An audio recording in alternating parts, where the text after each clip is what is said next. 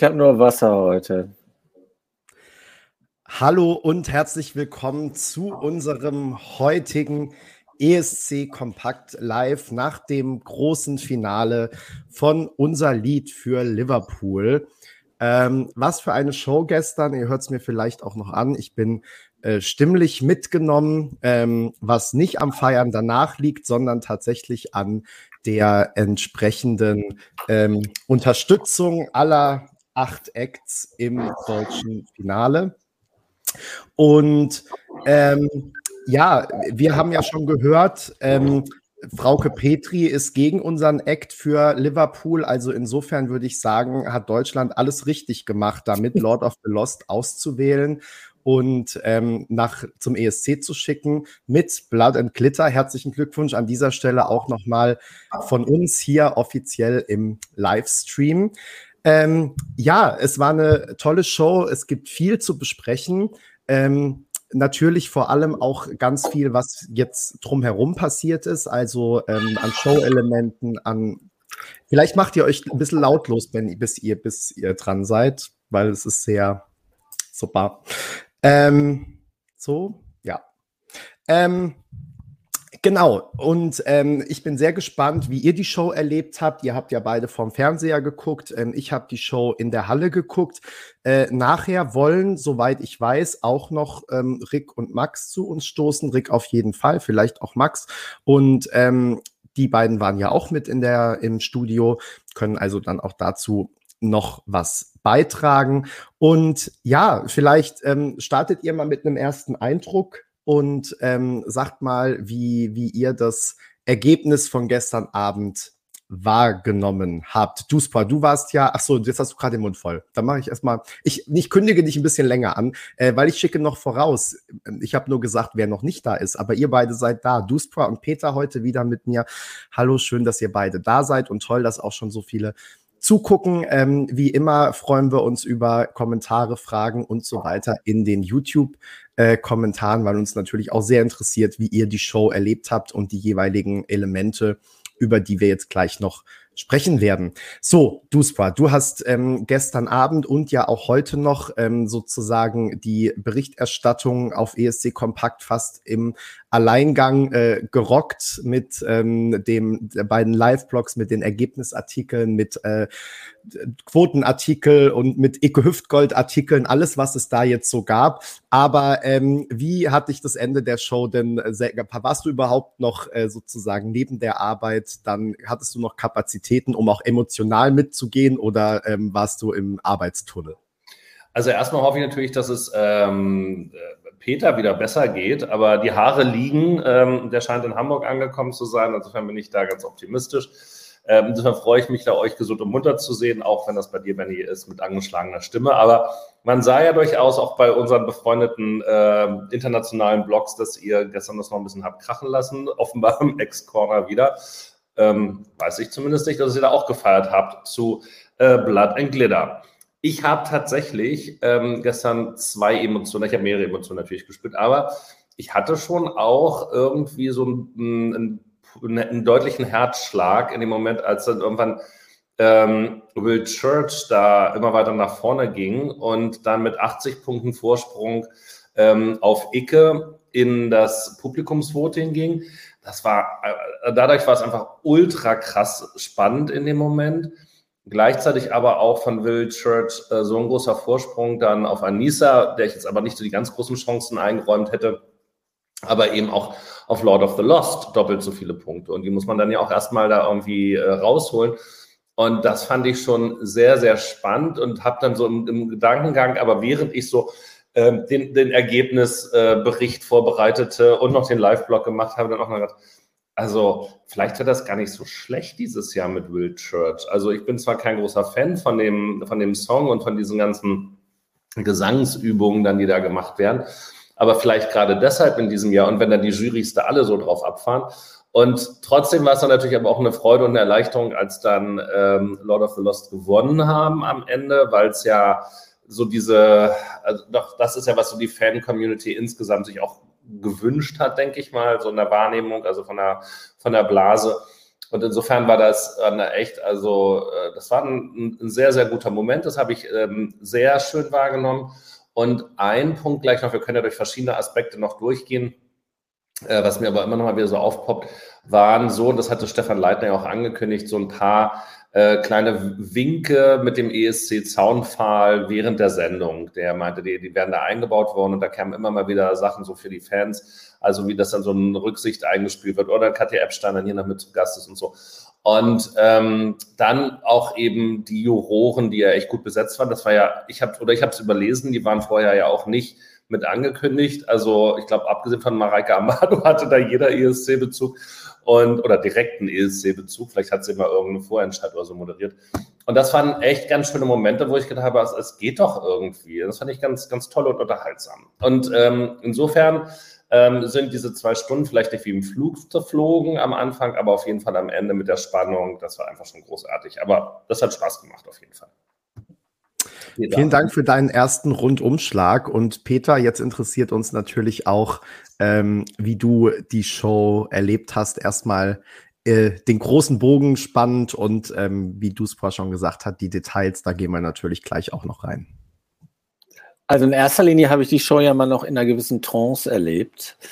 Und äh, da geht erstmal mein ganz dickes äh, Dankeschön auch nochmal an Dusepoint, Ne? An Benny auch, wie äh, Souveräne das genommen hat, dass ich dann kurzfristig dann äh, ausfallen musste und dann Dusupa, dass er dann wirklich meine Aufgabe übernommen hat. Also ganz großes Dankeschön, Dusupa. Aber es wäre nicht gegangen und da ich so viel, ähm, viel gefragt worden bin, sowohl äh, digital als auch auf ganz anderen Kanälen, aber auch auf ESC Kompakt äh, hier für alle. Also ich bin jetzt wieder einigermaßen äh, okay und würde ein bestimmtes Fleischbrötchen in einer äh, Kölner Bäckerei am Barbarossa-Platz vielleicht kein zweites Mal kaufen. Den, den, Namen nennen wir nur auf Anfrage. Nicht mal das, ähm, weil ich kann es ja nicht tausendprozentig beweisen, aber äh, irgendwie scheint es da schon gewesen zu sein. Whatever, es war jedenfalls, äh, waren dann keine schönen anderthalb Tage, aber äh, es gehört wohl zum Leben dazu. Und nochmal, äh, Lars, ganz lieben Dank, dass du da äh, den Abend gestern so souverän äh, gemanagt hast. Zur Show ähm, äh, mag ich mal anfangen mit meinen drei Highlights. Allem voran fand ich das Eurovision Medley ganz, ganz großes Kino. Ne? Weil es auch die Brücke schlug von der, äh, von der traditionellen Eurovision Song Contest oder von, also, müsste sogar sagen, Grand Prix Eurovision de la Chanson Zeit bis heute also das hat mir echt gut gefallen. Ich fand, äh, fand Save All Your Kisses for Me von Lonely Spring, das fand ich großartig. Das fand ich so klasse. Es hat mir echt Spaß gemacht. Ne? Äh, mein äh, zweites Highlight hängt, und ich fange jetzt nur mit Highlights an, ohne zu nörgeln. Ne, da kommen wir ja sicher auch noch zu, was man noch, wo noch Room for Improvement ist. Du hast, Aber, du hast meine Dramaturgie schon äh, antizipiert, denn ich hätte es genauso gemacht, dass wir mit den Highlights anfangen. Insofern, äh, go on. Also mein zweiter Punkt hängt unmittelbar mit dem Medley zusammen. Das war tatsächlich die Interaktion der Künstler untereinander. Äh, da kriege ich jetzt, während ich das nur sage, kriege ich Gänsehaut, na, weil äh, das war echt und das hat man gespürt. Äh, das haben wir ja auch schon bei den Proben erlebt und ja auch in Gesprächen mit den einzelnen Acts, aber das kam auch, und das ist das Schöne, dass dieses Backstage-Feeling halt auch in der Show super rüberkam. Äh, weil das ist wirklich truly Eurovision. Ne? Das war aber mein zweites positives, ähm, äh, was ich sagen will. Und, das, und an dritter Stelle, das ist jetzt für mich als, sag ich mal, als Retro-Gestalt, fand ich natürlich auch super, dass äh, Katja Epstein in Klammern gegen ihren Willen äh, gewürdigt wurde. Na, weil sie hat sich dann ja schnell gefangen und ähm, hat dann, und sie kann nicht immer unkompliziert sein, möchte ich dazu sagen, aus eigener Erfahrung, aber sie hat sich dann ja äh, gefangen und wirklich toll nochmal wieder, wie ich das gesagt habe bei dem Medley, die Brücke geschlagen von der traditionellen ESC-Zeit zum Jetzt. Danke, Peter, für diesen kurzen ähm, Abriss deiner Highlights. Ich habe mir tatsächlich auch einige aufgeschrieben. Duspa, willst du? Soll ich erst mal? Nee, ja. genau. Wie war es denn für dich in der Halle? Du hast uns ja, ja mit. Okay, genau. Ich mache nochmal, genau, ich hole den ähm, allgemeinen äh, Aufschlag noch nach. Also für mich war es in der Halle wirklich wieder toll. Ich habe mich sehr gut unterhalten gefühlt. Ähm, wobei ich dazu sagen muss, dass das Feeling in der Halle schon immer gut ist. Ähm, ich weiß nicht, wie ihr das letztes Jahr empfunden habt, aber also auch da bis zum Radio-Voting zumindest ähm, habe ich da auch die Show total genossen.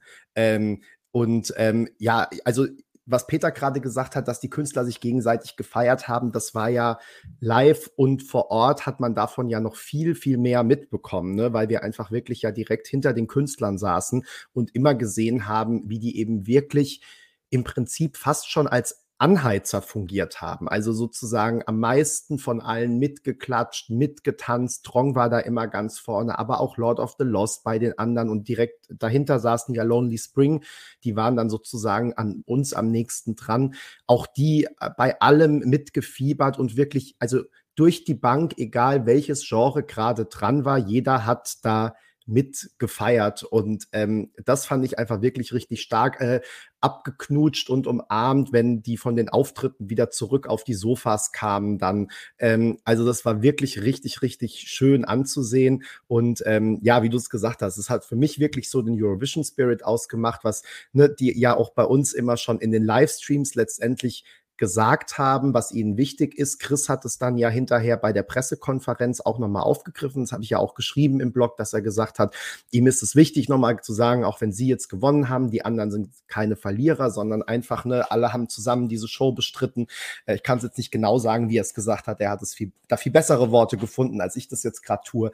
Aber ähm, also auch, dass er das da als im Prinzip als ersten Satz nach der Show dann nochmal herausgestellt hat, ähm, das finde ich, hatten wir so, glaube ich, ähm, kann ich mich jetzt nicht erinnern. Klar war da immer so ein gewisses Miteinander, aber dass es wirklich so extrem war. Und da ist für mich auch ähm, aufgegangen, dieses ähm, Green Room im Studio, von, wovon ich eigentlich sonst immer gar kein so ähm, Riesenfan bin, aber das fand ich an der Stelle, hat es mir jetzt echt richtig gut gefallen. Und ähm, ja, dann natürlich war ich mit dem Ergebnis super happy. Ich ähm, habe ja ähm, die ganze Zeit schon gesagt, dass ich glaube, dass Lord of the Lost auf dies, aus diesem Angebot ähm, international ähm, der beste Act wären. Ähm, das, ähm, deswegen freue ich mich, dass es jetzt so gekommen ist. Ich habe dann auch, nachdem ich die ganze Woche über allen, die mich gefragt haben und die mich nicht gefragt haben, gesagt habe, dass Icke Hüftgold gewinnen wird, bin ich dann ja äh, kurz vor Schluss sozusagen, also nach der letzten Probe bei unserer Bloggerprognose, dann nochmal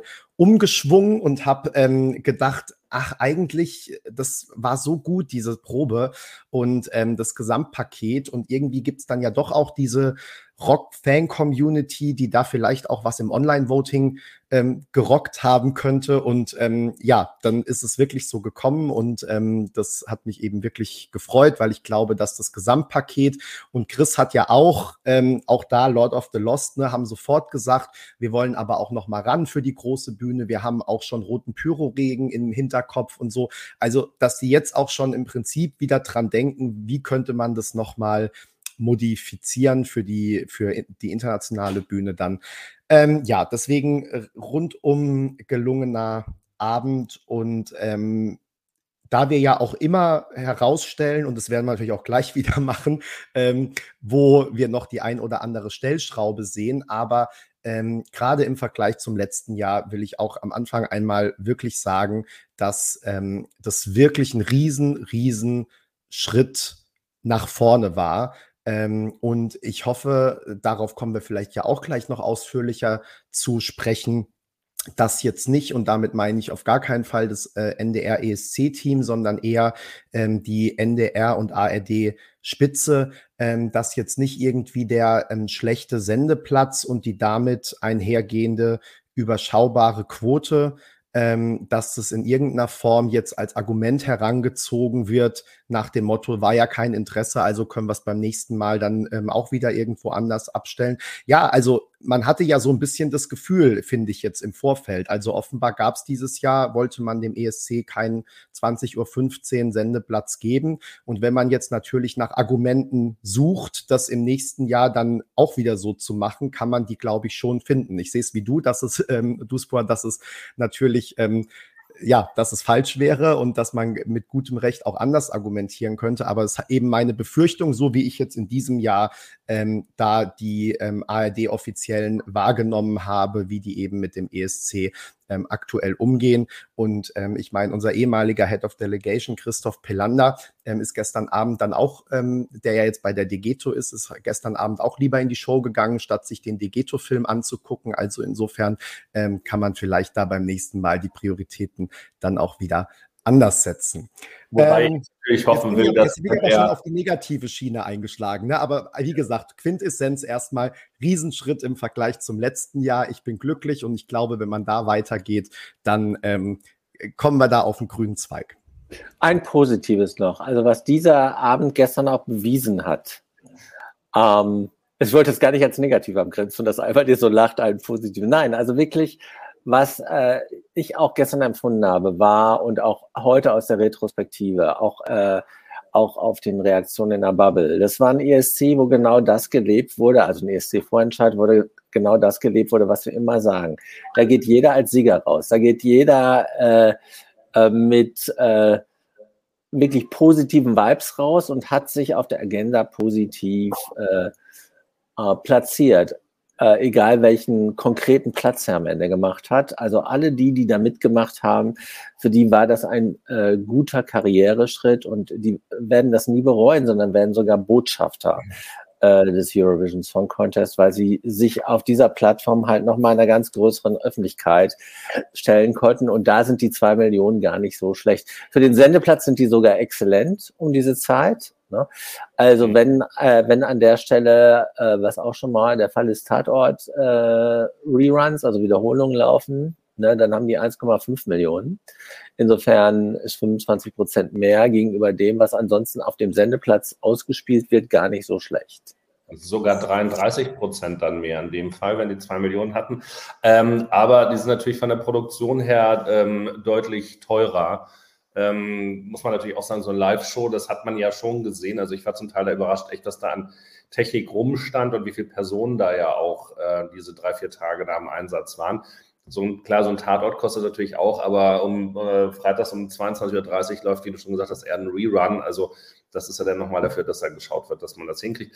Aber tatsächlich, und das war jetzt eben in einem der Kommentare auch, ähm, ich, ich denke, dass die ARD-Granden äh, in der Lage sind, ähm, einzuschätzen, was ein Sendeplatz 22.20 Uhr, äh, auch wenn es ein Freitag ist, bedeutet. Ähm, wenn parallel irgendwie noch Let's Dance ausläuft, und da war ich tatsächlich heute Morgen bei der, bei der Quotenbetrachtung, eine richtige Analyse war es ja nicht. Dann warten wir ja mal noch, bis der NDR aufgewacht ist oder das Wochenende vorbei ist und wir dann vielleicht mal noch von denen einen Bericht kriegen, ähm, zu welchem Zeitpunkt die meisten Zuschauer mit dabei waren. So was machen sie auch gerne mal oder wenn man die, die Zuschauer und Zuschauerinnen von dem ersten und von One zusammenpackt und was für ein Marktanteil das dann ist, da kann man jetzt so ein paar Rechenspiele machen. Aber insgesamt fand ich das schon ganz cool, dass die Shows geschafft hat, also quasi auf Augenhöhe fast äh, mit Let's Dance zu sein in dieser Zielgruppe 1449, also mit 0,17 Millionen im Schnitt bis halb eins nachts, wo Let's Dance um 20.15 Uhr losging. Und eben auch, ähm, auch bei der jüngeren Zielgruppe, klar, äh, mit, mit der Heute-Show, die einfach jede Woche da ist und ein festes Stammpublikum hat, das ist natürlich auch schwer gegen anzustinken. Ähm, aber auch das, das ZDF-Magazin äh, Royal dann auszustechen. Also schon gar nicht schlecht. Die anderen Sender fanden da ja alle gar nicht statt.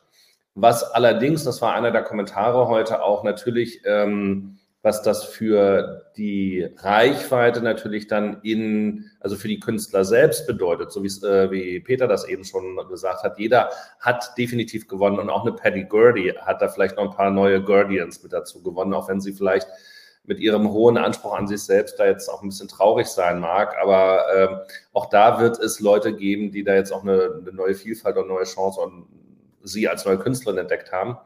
Äh, es ist natürlich schöner, dann äh, 5 Millionen Zuschauer um 20.15 Uhr zu haben, wenn man dann 5 Millionen hat, um dann eben auch mehr Effekt auf die Charts dann danach zu haben. Aber das ist dann eben an der Stelle auch der große Vorteil, auch wenn wir nachher vielleicht einmal darüber diskutieren, wo Lord of the Lost dann vielleicht einzuordnen sind im Liverpooler Startfeld. Der Vorteil für uns kann tatsächlich sein, dass es eben eine dann doch sehr erfolgreiche Band an sich ja schon ist in ihrem Genre. Aber du musst auch erstmal einen Number One Track in den deutschen Albumcharts auch hinkriegen.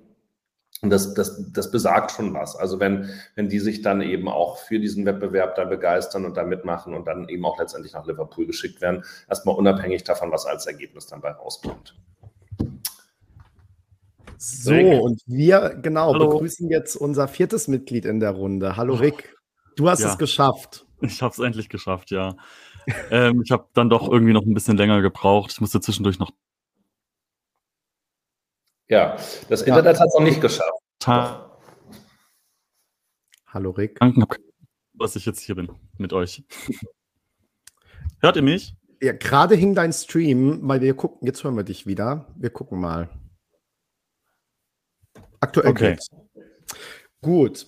Ähm, ja, wir machen, wir sind gerade noch sozusagen bei den positiven Aspekten und beim größtenteils bei den positiven Aspekten noch und beim ähm, Gesamtfazit. Ich ähm, mache mal ganz schnell meine Punkte, die ich hier auch noch auf meiner Liste habe.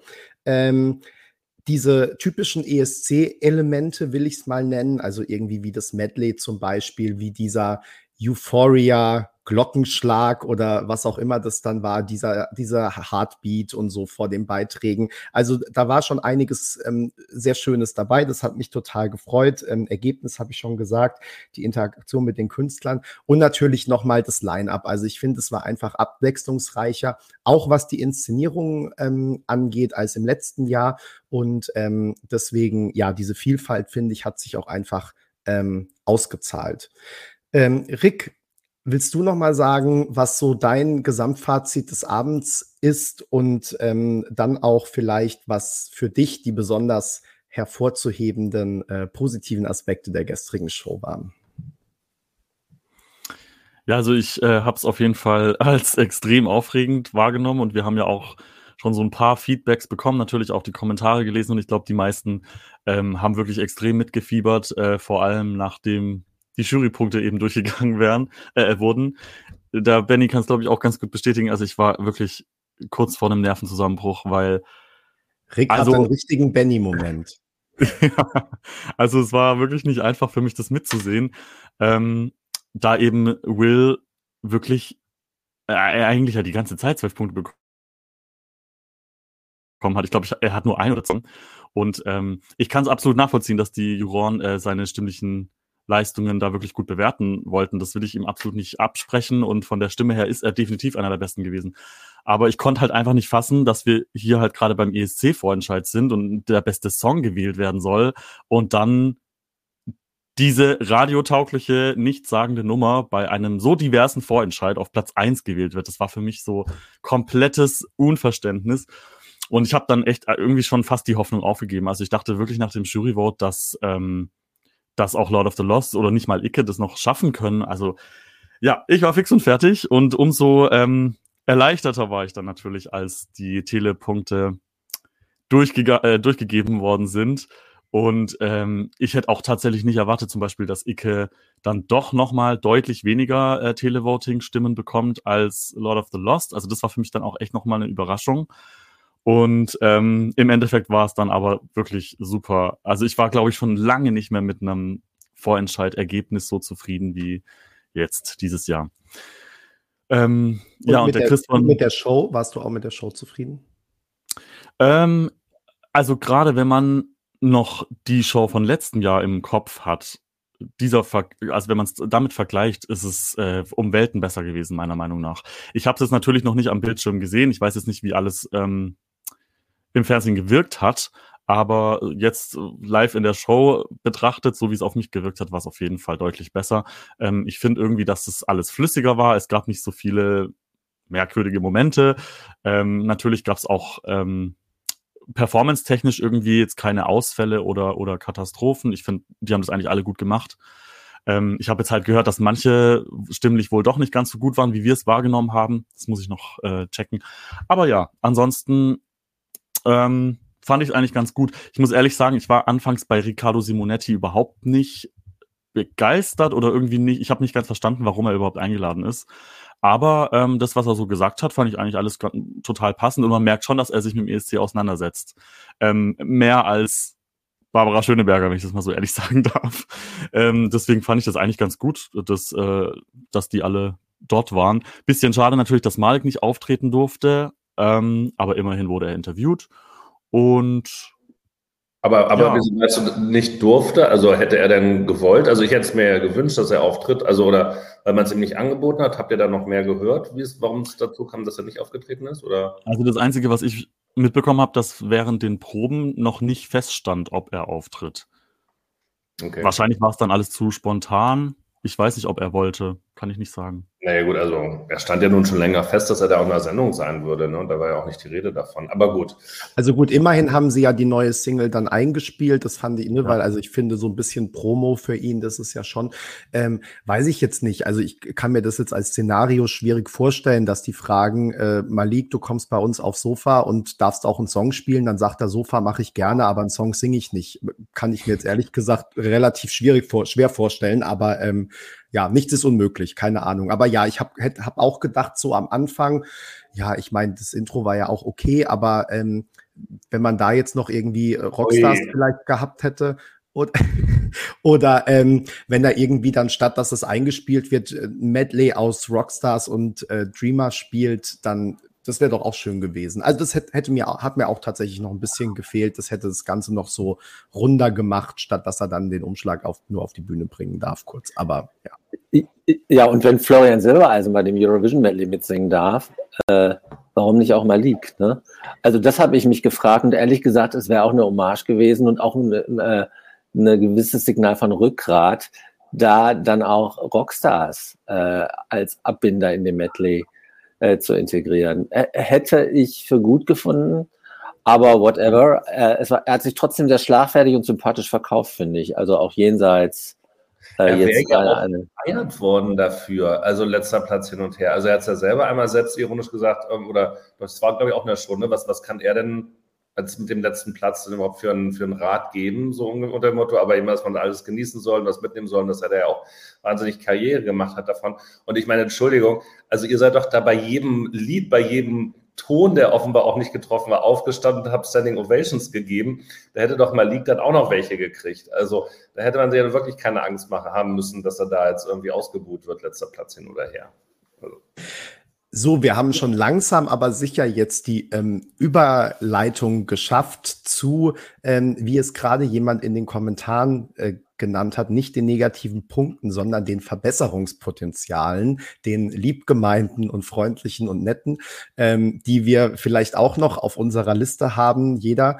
Und ähm, Duspra, was, was waren denn so deine Punkte? Du hast beim Intro gerade schon kurz äh, genau, ich kann, schon gar nicht, ich kann ja erstmal gar nicht weiter denken, als jetzt gerade bis zum Intro, als Peter das erwähnt hat. Da kann ich mich schon wieder drüber aufregen. Also, also das also mit Verlaub, das Intro hat Benny erwähnt, nicht ich. Ja, okay, Benny, aber dass ihr mich daran wieder erinnern müsst, ähm, also es ist ja lieb und gut, dass da wieder versucht wird, eine Brücke auch zum Gastgeber äh, dann zu schlagen, der aber ja in diesem Jahr nicht dann auch der Gewinner vom Vorjahr ist, was wir mit Jamala ja super hingekriegt haben. Übrigens einer der emotionalsten Momente der Show, auch, wo sie sich dann nochmal bedankt hat. Das war echt ganz großartig, dann das letzte Jahr auch da erinnert hat, hätte man einen Einspieler vorbereiten können. Ah, echt. Also The Motherland of Pop hat doch ein bisschen mehr zu bieten als eine Marching Band, auch Köln und Kapelle hin oder her, oder? Also, und äh, also da muss man ja wirklich nochmal auf Knien dann danken, dass wir zumindest hier Kisses Familie äh, dann nochmal im Medley gehört haben, um irgendeinen Bezug dazu zu kriegen. Großbritannien ist, ich meine, könnte man Barbara Schöneberger fragen, aber nach meinem Wissen immer noch das Land, was mit den allermeisten zweiten Plätzen ist. Ich glaube, es waren 15 oder so in der Historie. Ich will nicht wissen, wie viele davon richtige Hits sind. Und dann läuft da eine Marching Band dran, wo du raten musst, war da jetzt noch eine, noch eine ESC-Anspielung oder nicht? Oi, oi, oi, oi. Also das war noch, fand ich, unter MDR-Niveau, wenn man das an der Stelle so sagen darf. Und für, also dass da überhaupt noch zwei Millionen dann drangeblieben sind nach den Tagesthemen, ähm, Respekt dafür. Also das war kein gutes Intro. Tut mir wirklich leid. Aber es war relativ zügig vorbei. Gott sei Dank. Gott sei Dank. Und dann kam ja das, was Sie die Fahnenparade genannt haben, wo sie dann auch gesagt haben, okay, wir stellen die halt alle mal einzeln vor und dann wurde ja auch frenetisch gefeiert, dann war es ja auch wieder gut. Aber ey, echt, also das war, das war wirklich Regionalklasse. Hm. Intro. Und hast du noch einen Punkt? Oder würde Sie verbessern können? Das war doch jetzt erstmal der Anfang. Also wollt ihr nichts weiter dazu sagen. So, ja, nee, also ich, ich habe nichts zum Intro, aber ich habe natürlich auch noch Punkte.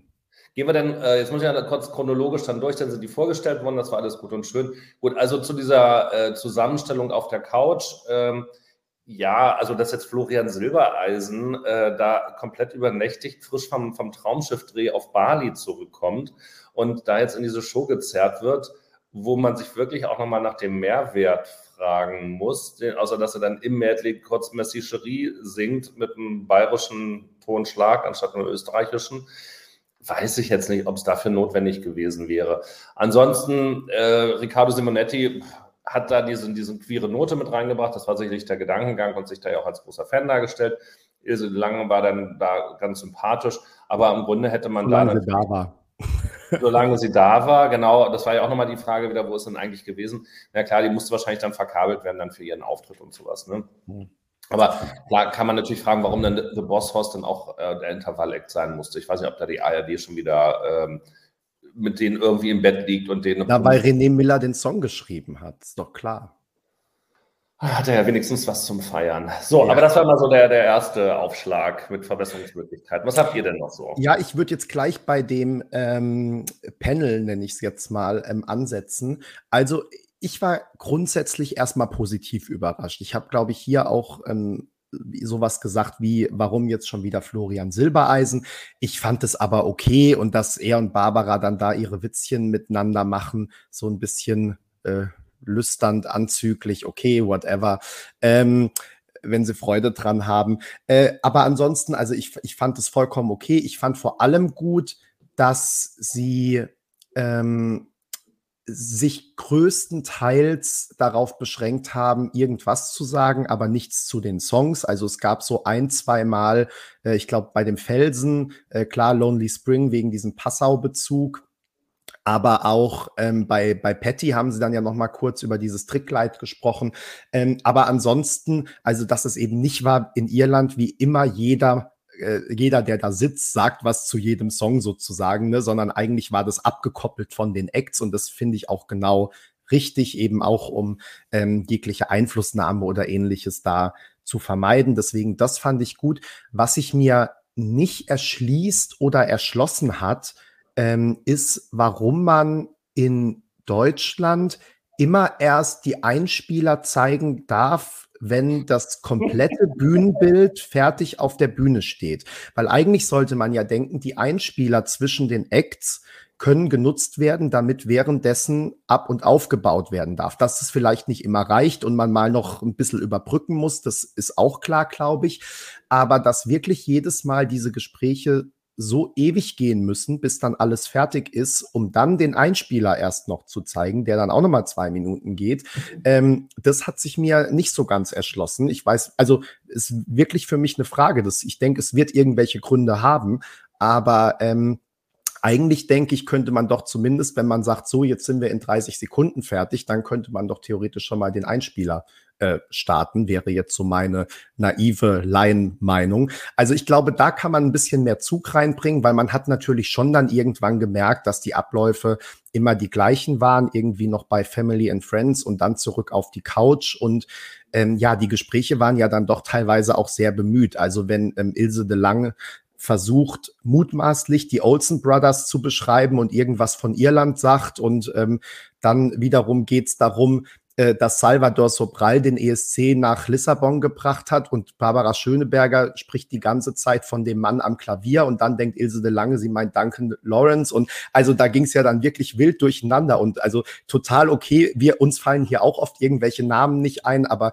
ich würde bei so einer Show eigentlich erwarten, dass das ein bisschen ähm, ne, also weiß ich nicht, vorher anders geprobt ist oder dass die wissen, worüber sie sprechen und dann nicht, dass das einfach so jeder sagt mal, was ihnen in den Kopf kommt und wenn man dann dann sagt äh, Irland oder Dänemark, Hauptsache Italien so. Ja, ähm, also da, das war mir ein bisschen zu viel Gequatsche, dann ehrlich gesagt. Und wie gesagt, ich glaube, da könnte man ein bisschen mehr Zug reinbringen. Oder wenn man sagt, wir müssen die Zeit wirklich überbrücken, hätte man sich ja auch noch mal was anderes ausdenken können, statt immer nur ein Gespräch, sondern dann hätte man ja nochmal einen Einspieler von irgendwas, whatever, mhm. welche internationalen Acts stehen schon fest, äh, Rückblick auf letztes Jahr, Song Contest, ne? also es gibt ja irgendwie tausende von Möglichkeiten, was man da mal noch als Pause hätte einspielen können. Ähm, ja, das von mir zu diesem äh, Panel noch. Rick Peter, wie habt ihr das wahrgenommen? Oder also ihr habt, ihr, habt jetzt natürlich schon, ihr habt jetzt natürlich schon viel vorweggenommen von dem, was ich auch gesagt hätte. Das wiederhole ich mhm. nicht nochmal.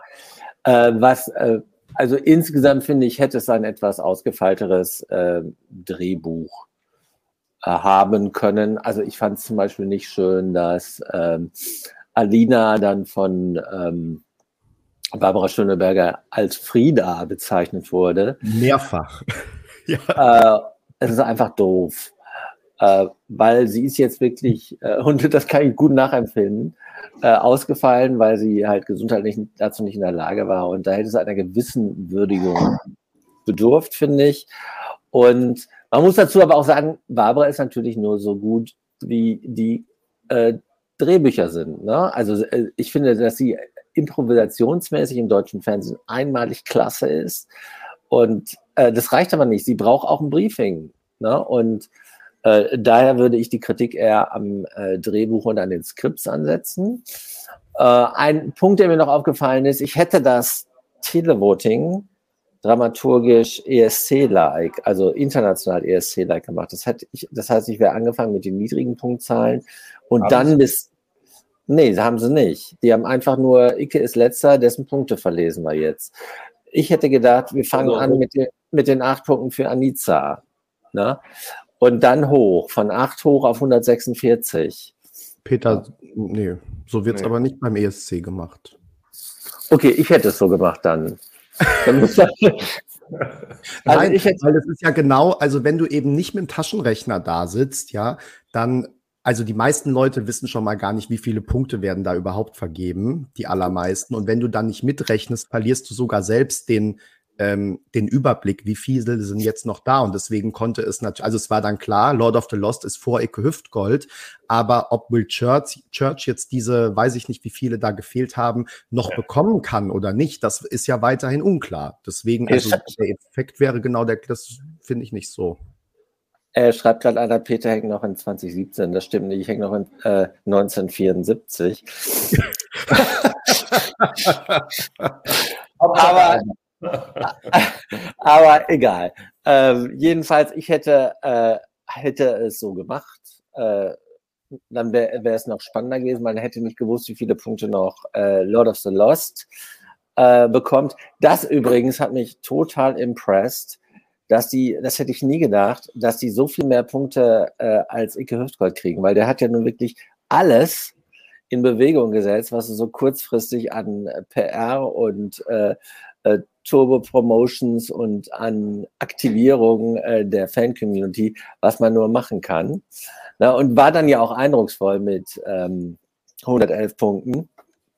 Aber äh, dass die 146 Punkte bekommen haben, glaube ich, aus dem Televoting, also um, in der Größenordnung, ähm, das zeigt mir auch, das ist jetzt auch nicht nur die Rock-Community, das ist nicht nur Wacken, ne, sondern das ist auch das Publikum, dem das gefallen hat. Ne? Also auch, äh, das, die haben auch breitere Mehrheiten hinter sich versammeln können. Da bin ich mir, ähm, bin ich mir sehr sicher. Äh, und das äh, macht mir natürlich auch echt jetzt Mut für eine internationale Prognose. Okay, aber das müssen wir ja gleich nochmal diskutieren. Aber vielleicht kann, äh, also wirklich, wie die Punkte zustande gekommen sind und wer möglicherweise wofür gewotet hat. Da bin ich mir nicht, noch nicht so ganz sicher, aber vielleicht kann Rick erst nochmal was zu den, äh, also wir, wir waren jetzt gerade schwerpunktmäßig bei dem Voting-System oder was sonst noch verbessern ist.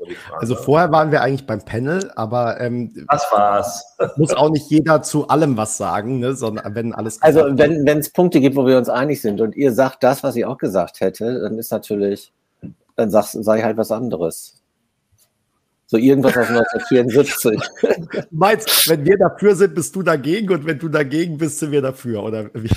Nein, das, was ihr gesagt habt, war ja alles, also äh, sprach mir aus dem Herzen. Das muss ich dann nicht ja nicht wiederholen. Nee, ist ja eben, ist ja genau richtig. Rick, also, ja, dann, dann bleibe ich jetzt erstmal beim Voting. Vielleicht greife ich da jetzt auch ein bisschen schon vor, aber das, keine Ahnung, können wir dann ja danach auch nochmal genauer. Hier hält sich niemand an das Drehbuch. Wir, wir, bei uns ist ja noch immer, wir haben nicht mal ein Drehbuch, insofern. Eben, ja, genau. ähm, ja, also ich äh, hatte gestern schon die Vermutung, darüber haben wir dann auch ähm, in, der, in unserer kleinen Gruppe gesprochen, dass ähm, es vielleicht auch viele also das haben wir ja auch schon mal davor besprochen, dass ich glaube, dass Lord of the Lost tatsächlich auch nicht nur diese ähm, Rock-Community oder die typische Wacken-Community, wie Peter es genannt hat, jetzt ähm, für sich ähm, animieren konnten zu voten, sondern eben auch, glaube ich, tatsächlich auch wirklich Leute, die von denen davor noch gar nichts gehört haben. Und ich glaube, Lord of the Lost hat halt, obwohl sie auch natürlich in einer gewissen Szene unterwegs sind, ist es halt trotzdem noch irgendwie Mainstream genug, ähm, dass sich da auch wirklich Leute, die sich davor vielleicht gar nicht damit beschäftigt haben, ähm, angesprochen gefühlt haben. Und was ich aber auch wirklich, also da bin ich mir relativ sicher sogar, dass alle, die halt total gegen Icke waren und auf gar keinen Fall Icke haben wollten, dass die sich vielleicht sogar irgendwie so ein bisschen verschworen haben und dann halt gestern extrem für Lord of the Lost abgestimmt haben. Weil man ja vielleicht auch schon so ein bisschen erahnen konnte, dass äh, wenn es Icke nicht schafft, dass es dann halt Lord of the Lost schaffen. Das war so meine Vermutung und ich glaube, deswegen ist es vielleicht auch zu dieser hohen Punktzahl gekommen. Oder einfach, weil Lord of the Lost gut sind. Keine Ahnung. Aber ähm, da ist vieles möglich. Ich bin auf jeden Fall auch sehr überrascht gewesen, dass es so ein, so eine, so ein krasser Unterschied eben war. Also, ah, jetzt müsste man, wir haben ja das auch schon mal tatsächlich diskutiert, um wie viel, wie viel Votings letztes Jahr abgegeben worden sind oder wie viel Stimmen. Und äh, das hat ja dieser ähm, äh, Sprecher dafür für die Radiojuries von, von SR1 hat ja gesagt, dass also über 200.000 Personen abgestimmt haben. Also das spricht, also ähm, das ist ja dieser Punkt. Manche haben es ja auch gesagt, dass sie ja mehrfach abvoten konnten, aber das, äh, diese Tally-Voting-Plattform kann das ja wohl auseinanderhalten. Also wenn du vom selben Telefon anrufst oder das losschickst auf derselben IP-Adresse, dass dann eben nur ein Vote von dir dann gilt und dass man es dann sozusagen auf eine Netto- äh, Reichweite oder Netto-Stimmenanzahl äh, von 200.000 reduzieren kannst. Aber mich würde halt echt mal interessieren, wie viele Leute dann tatsächlich auch in der Show dann da noch mitgevotet haben. Und ich glaube, dass tatsächlich, ähm, da glaube ich jetzt nicht ganz bei dir, Rick, äh, dass äh, ich glaube, dass einfach ein großer Teil der Stimmen schon vorher durch das Online-Voting äh, zustande gekommen sind. Also ähm, vielleicht mit, also ich, ich tippe mal auf die Hälfte vielleicht schon. Und das, äh, weil ich glaube nicht, dass in der Show den Leuten, die zugeschaut haben und sich vorher noch nicht so damit beschäftigt haben wie wir hier in der Blase, ähm, so, ha, ich finde Icke so schlimm, den kann man nicht da hinschicken, wen, wen wähle ich denn mal als Gegenentwurf? Und ich weiß nicht, ob dann tatsächlich Lord of the Lost für jemand, der außenstehend ist, die, die natürliche Wahl gewesen wäre. Also ich glaube, das ist dann eher so ein, so ein, so ein Bubble-Phänomen, so äh, wenn ich Icke dann, oder wenn ich nicht will, dass Icke hinfährt, dann Lord of the Lost. Weil das könnte man genau sagen, das ist ja auch Krach, sondern dann will man halt lieber einen ruhigeren oder einen Popsong oder irgendwie sowas haben.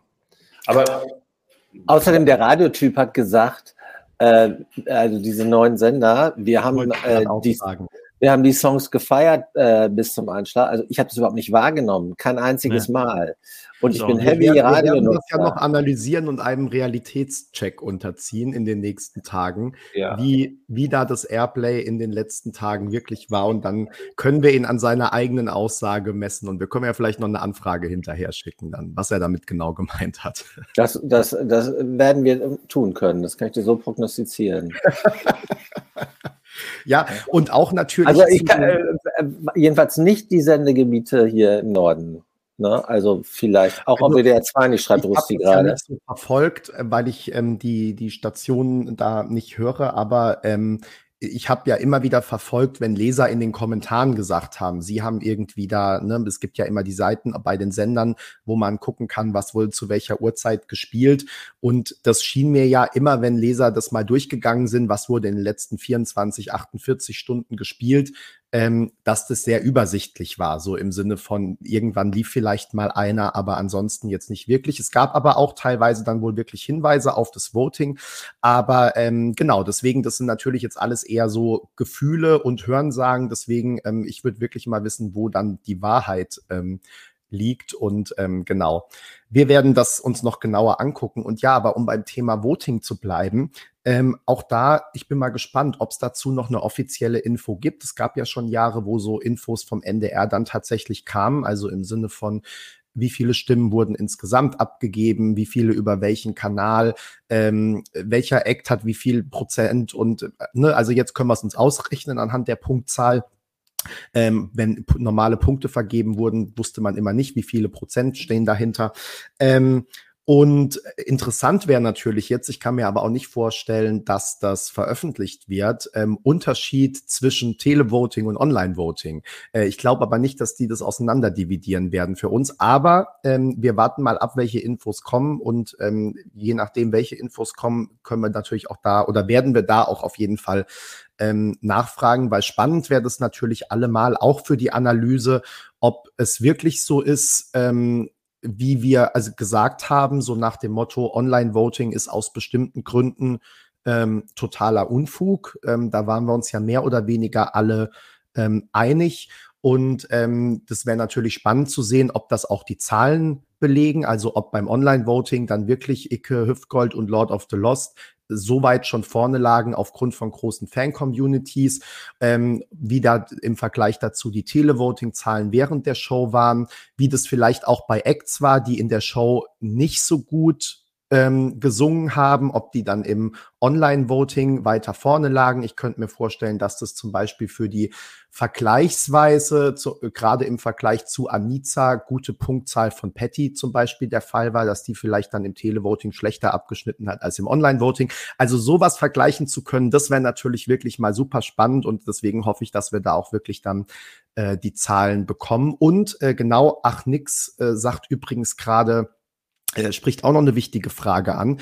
Wir wissen ja auch nicht, wer die Juroren waren. Ähm, wir haben gestern da Personen gesehen, die Punkte vergeben haben und ähm, von denen wir dann mal annehmen, dass sie auch eine von fünf Personen der jeweiligen Jury waren. Ähm, aber dann fehlen ja noch vier andere so und ähm, zusammengenommen mit dem, was Rick vorhin gesagt hat, der, ich sag mal, dem sehr interessanten Juryergebnis, ähm, 50 Shades of Grey nach oben zu wählen, ähm, würde ich, ähm, wäre es wirklich interessant, mal zu wissen, wie die dann tatsächlich zusammengesetzt ähm, waren. Jetzt würde ich aber doch mal kurz noch eine Lanze für die Juroren brechen oder zumindest einen, einen Gedanken ins Spiel bringen. Äh, denn ähm, also äh, ich habe ja, ich habe die Zahlen ja angeguckt, also Will hat sechsmal die Höchstwertung bekommen. Einmal Lord of the Lost aus Finnland und einmal Trong aus den Niederlanden von Mareike Amado persönlich.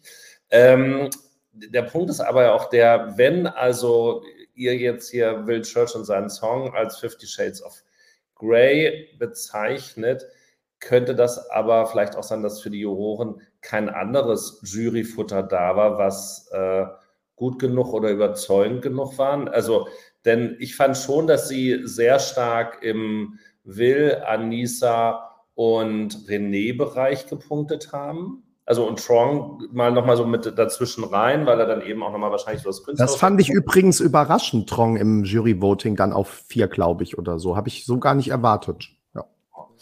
Ähm, so, aber da, letztendlich, dass das dann sozusagen noch der kleinste gemeinsame Nenner war. Und ganz ehrlich, also wenn dann so ein äh, aus der österreichischen Jury äh, zum Beispiel dann ein Cesar Sampson, der ja auch einen ähnlichen Song hat, der ja irgendwo angesiedelt war, wenn man so möchte, zwischen äh, Will Church und, und René Miller, ähm, dass das dann aus Österreich da auch viele Punkte für kommen, wundert mich jetzt nicht so sehr, ehrlich gesagt. Also die Frage ist eher, und wir, wir sind uns ja einig, dass die, dass die Auswahl der Songs vielfältig war, obwohl uns Schlager fehlt. Dann am Ende da von dem Rückzug von Frieda Gold war ja noch ein deutschsprachiger Titel, womit also äh, Icke ein leichtes hatte, der beste deutschsprachige Song gestern zu sein und gleichzeitig der schlechteste. Ähm, aber da hätte man natürlich auch nochmal anders irgendwie rangehen können. Aber vielleicht war die Auswahl aus ESC-Perspektive oder internationaler ESC-Perspektive dann eben doch nicht so gut, dass man sich dann auf dieses klassischste der ESC-Futter gestützt hat?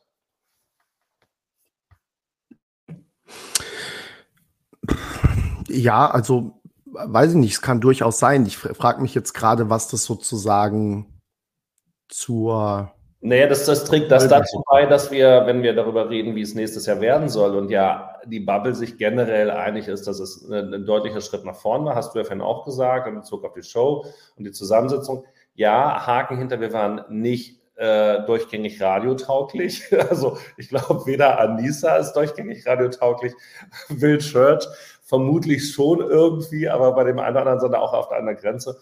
Und Lord of the Lost dann eben eher den Rockradios und Icke äh, maximal bei Ballermann Radio ne? oder Radio Bollerwagen äh, und so weiter, wie sie alle heißen.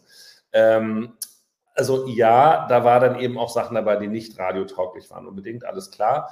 Aber vielleicht war es trotzdem eben, was ich damit sagen will, richtig gutes ESC-Material oder auch jetzt mal ehrlich, ein richtig guter Popsong, der äh, nicht, also der eben auch die Leute mitnimmt, obwohl es Popsong ist, Mainstream ist und breit ist und die Leute einsammelt.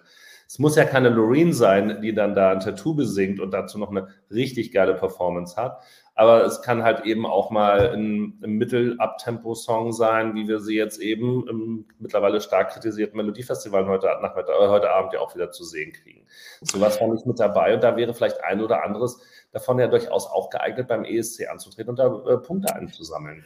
Äh, total und deswegen, also ich finde, um das besser bewerten zu können, also im Prinzip gibt es ja diese zwei Möglichkeiten. Ne? Es gibt zum einen die Möglichkeit, dass man sagt, die Jurys haben ein bisschen seltsam gewählt, etwas, wo wir jetzt nicht unbedingt von Anfang oder die Mehrheit nicht gleich sagen würde, das wird beim ESC gut abschneiden.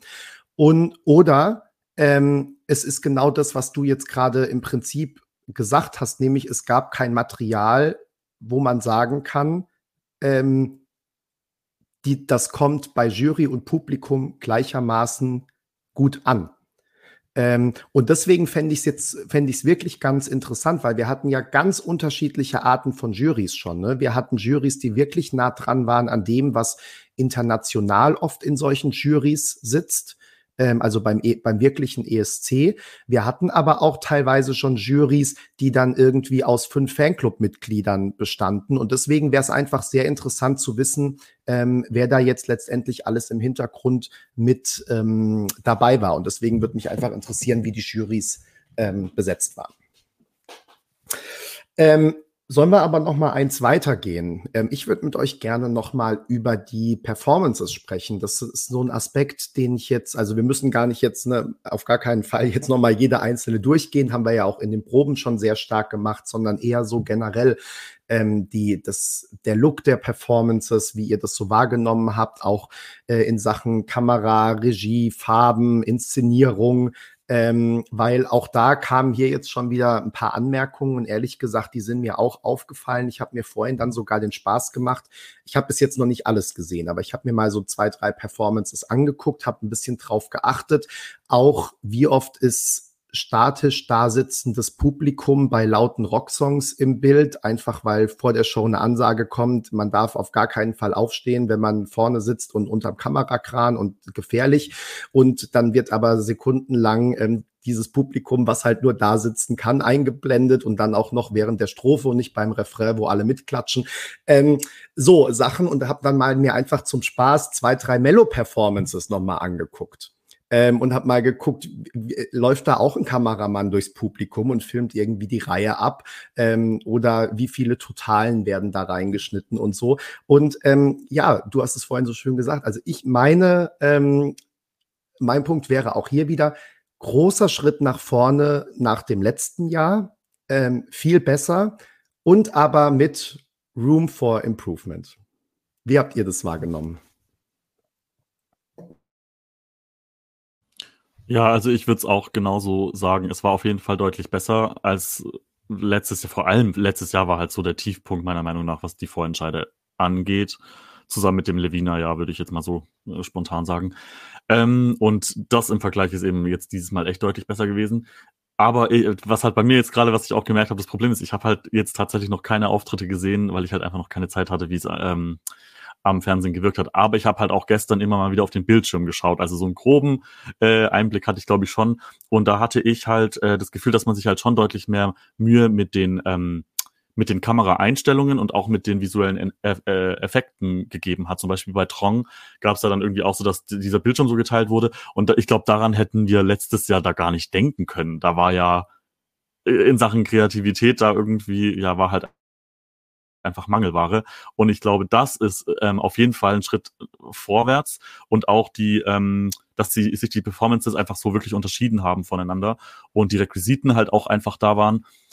Waren vielleicht auch nicht immer die allerbesten Requisiten, wurden vielleicht auch nicht immer richtig in Szene gesetzt, aber man merkte zumindest, dass da ein bisschen ähm, mehr über oder, oder ja ein bisschen mehr Kreativität und ähm, ja ein bisschen mehr Mühe einfach eingebracht wurde, hatte ich so das Gefühl.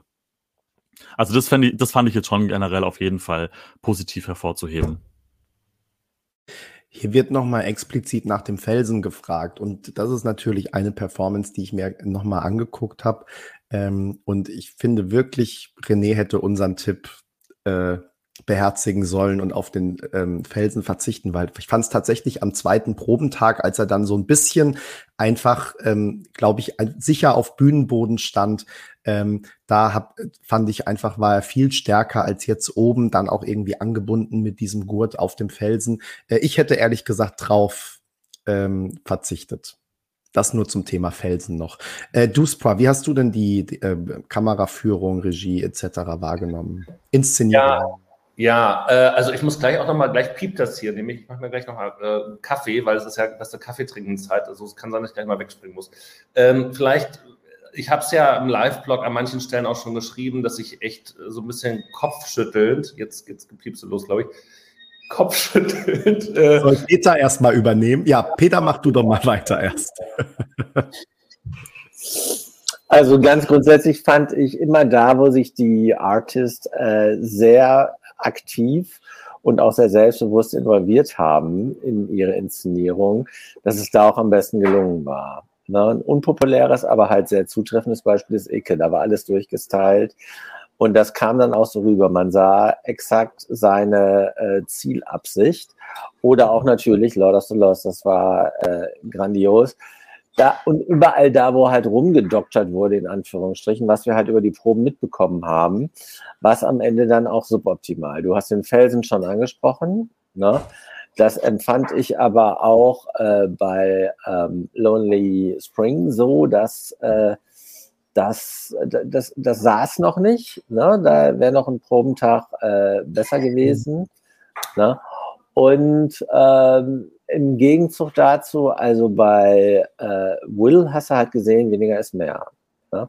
Da wurde ja von Probe zu Probe das noch reduzierter und das hat auch am Ende gesessen und das hat sich ja auch in Kombination mit der gigantischen Stimme trotz des so lala äh, adult-oriented äh, Radio-Liedes ähm, kam das gut rüber und habe ich auch gedacht, äh, und ich habe gewusst, als ich dann das sah im Vergleich zu äh, René, die waren ja auch nicht so viele Startnummern auseinander, da waren ja nur da zwei dazwischen, habe ich gedacht, oh, ähm, auch durch den besseren Startplatz wird äh, Will gegenüber René, weil das sind ja die vergleichbarsten Lieder, äh, stärker abschneiden. Und das führe ich tatsächlich auch auf so Aspekte wie äh, Bildregie ähm, zurück und auch Kameraschnitt was mir auch aufgefallen ist, ist, also wenn man da schon so eine Crowd hat, die überwiegend aus Verwandtschaft, Fans und Nerds besteht, dann müsste man eigentlich aus dem Publikum äh, mehr rausholen. Also ein guter Freund äh,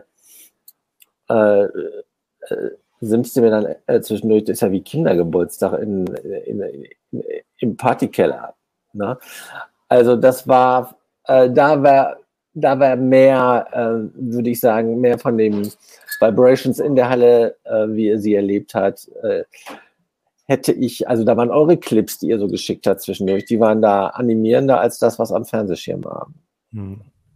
Ja, wie gesagt, mir ist, ich gebe dir gleich das Wort Duspa nur, weil ich es kurz bestärken will. Also mir ist das vorhin wirklich, und ich habe es ja schon äh, angedeutet, bei Lonely Spring ganz krass aufgefallen. Also wirklich, wenn dann sekundenlang bei so einem Rocksong, wo die gerade auf der Bühne abgehen und das, das sitzende Publikum ohne Bewegung, wie gesagt, in den, im Refrain wurde dann wenigstens mitgeklatscht, als man animiert wurde von der Band. Aber ähm, dann wurde wirklich einfach sitzende Menschen während des Rocksongs gezeigt. Ähm, das war wirklich ein bisschen schade. Duspa, jetzt darfst du aber was zu Bildschirm Church sagen? Ja, also bevor ich äh, jetzt wieder als Wobei Rick ist ja eigentlich derjenige, der immer äh, wegen seiner Kritik. Wir haben jetzt Rick dabei. Wir, wir sind alle gut jetzt, weil Rick motzt jetzt also immer. Also kann ich austeilen, Rick legt nochmal einen drauf.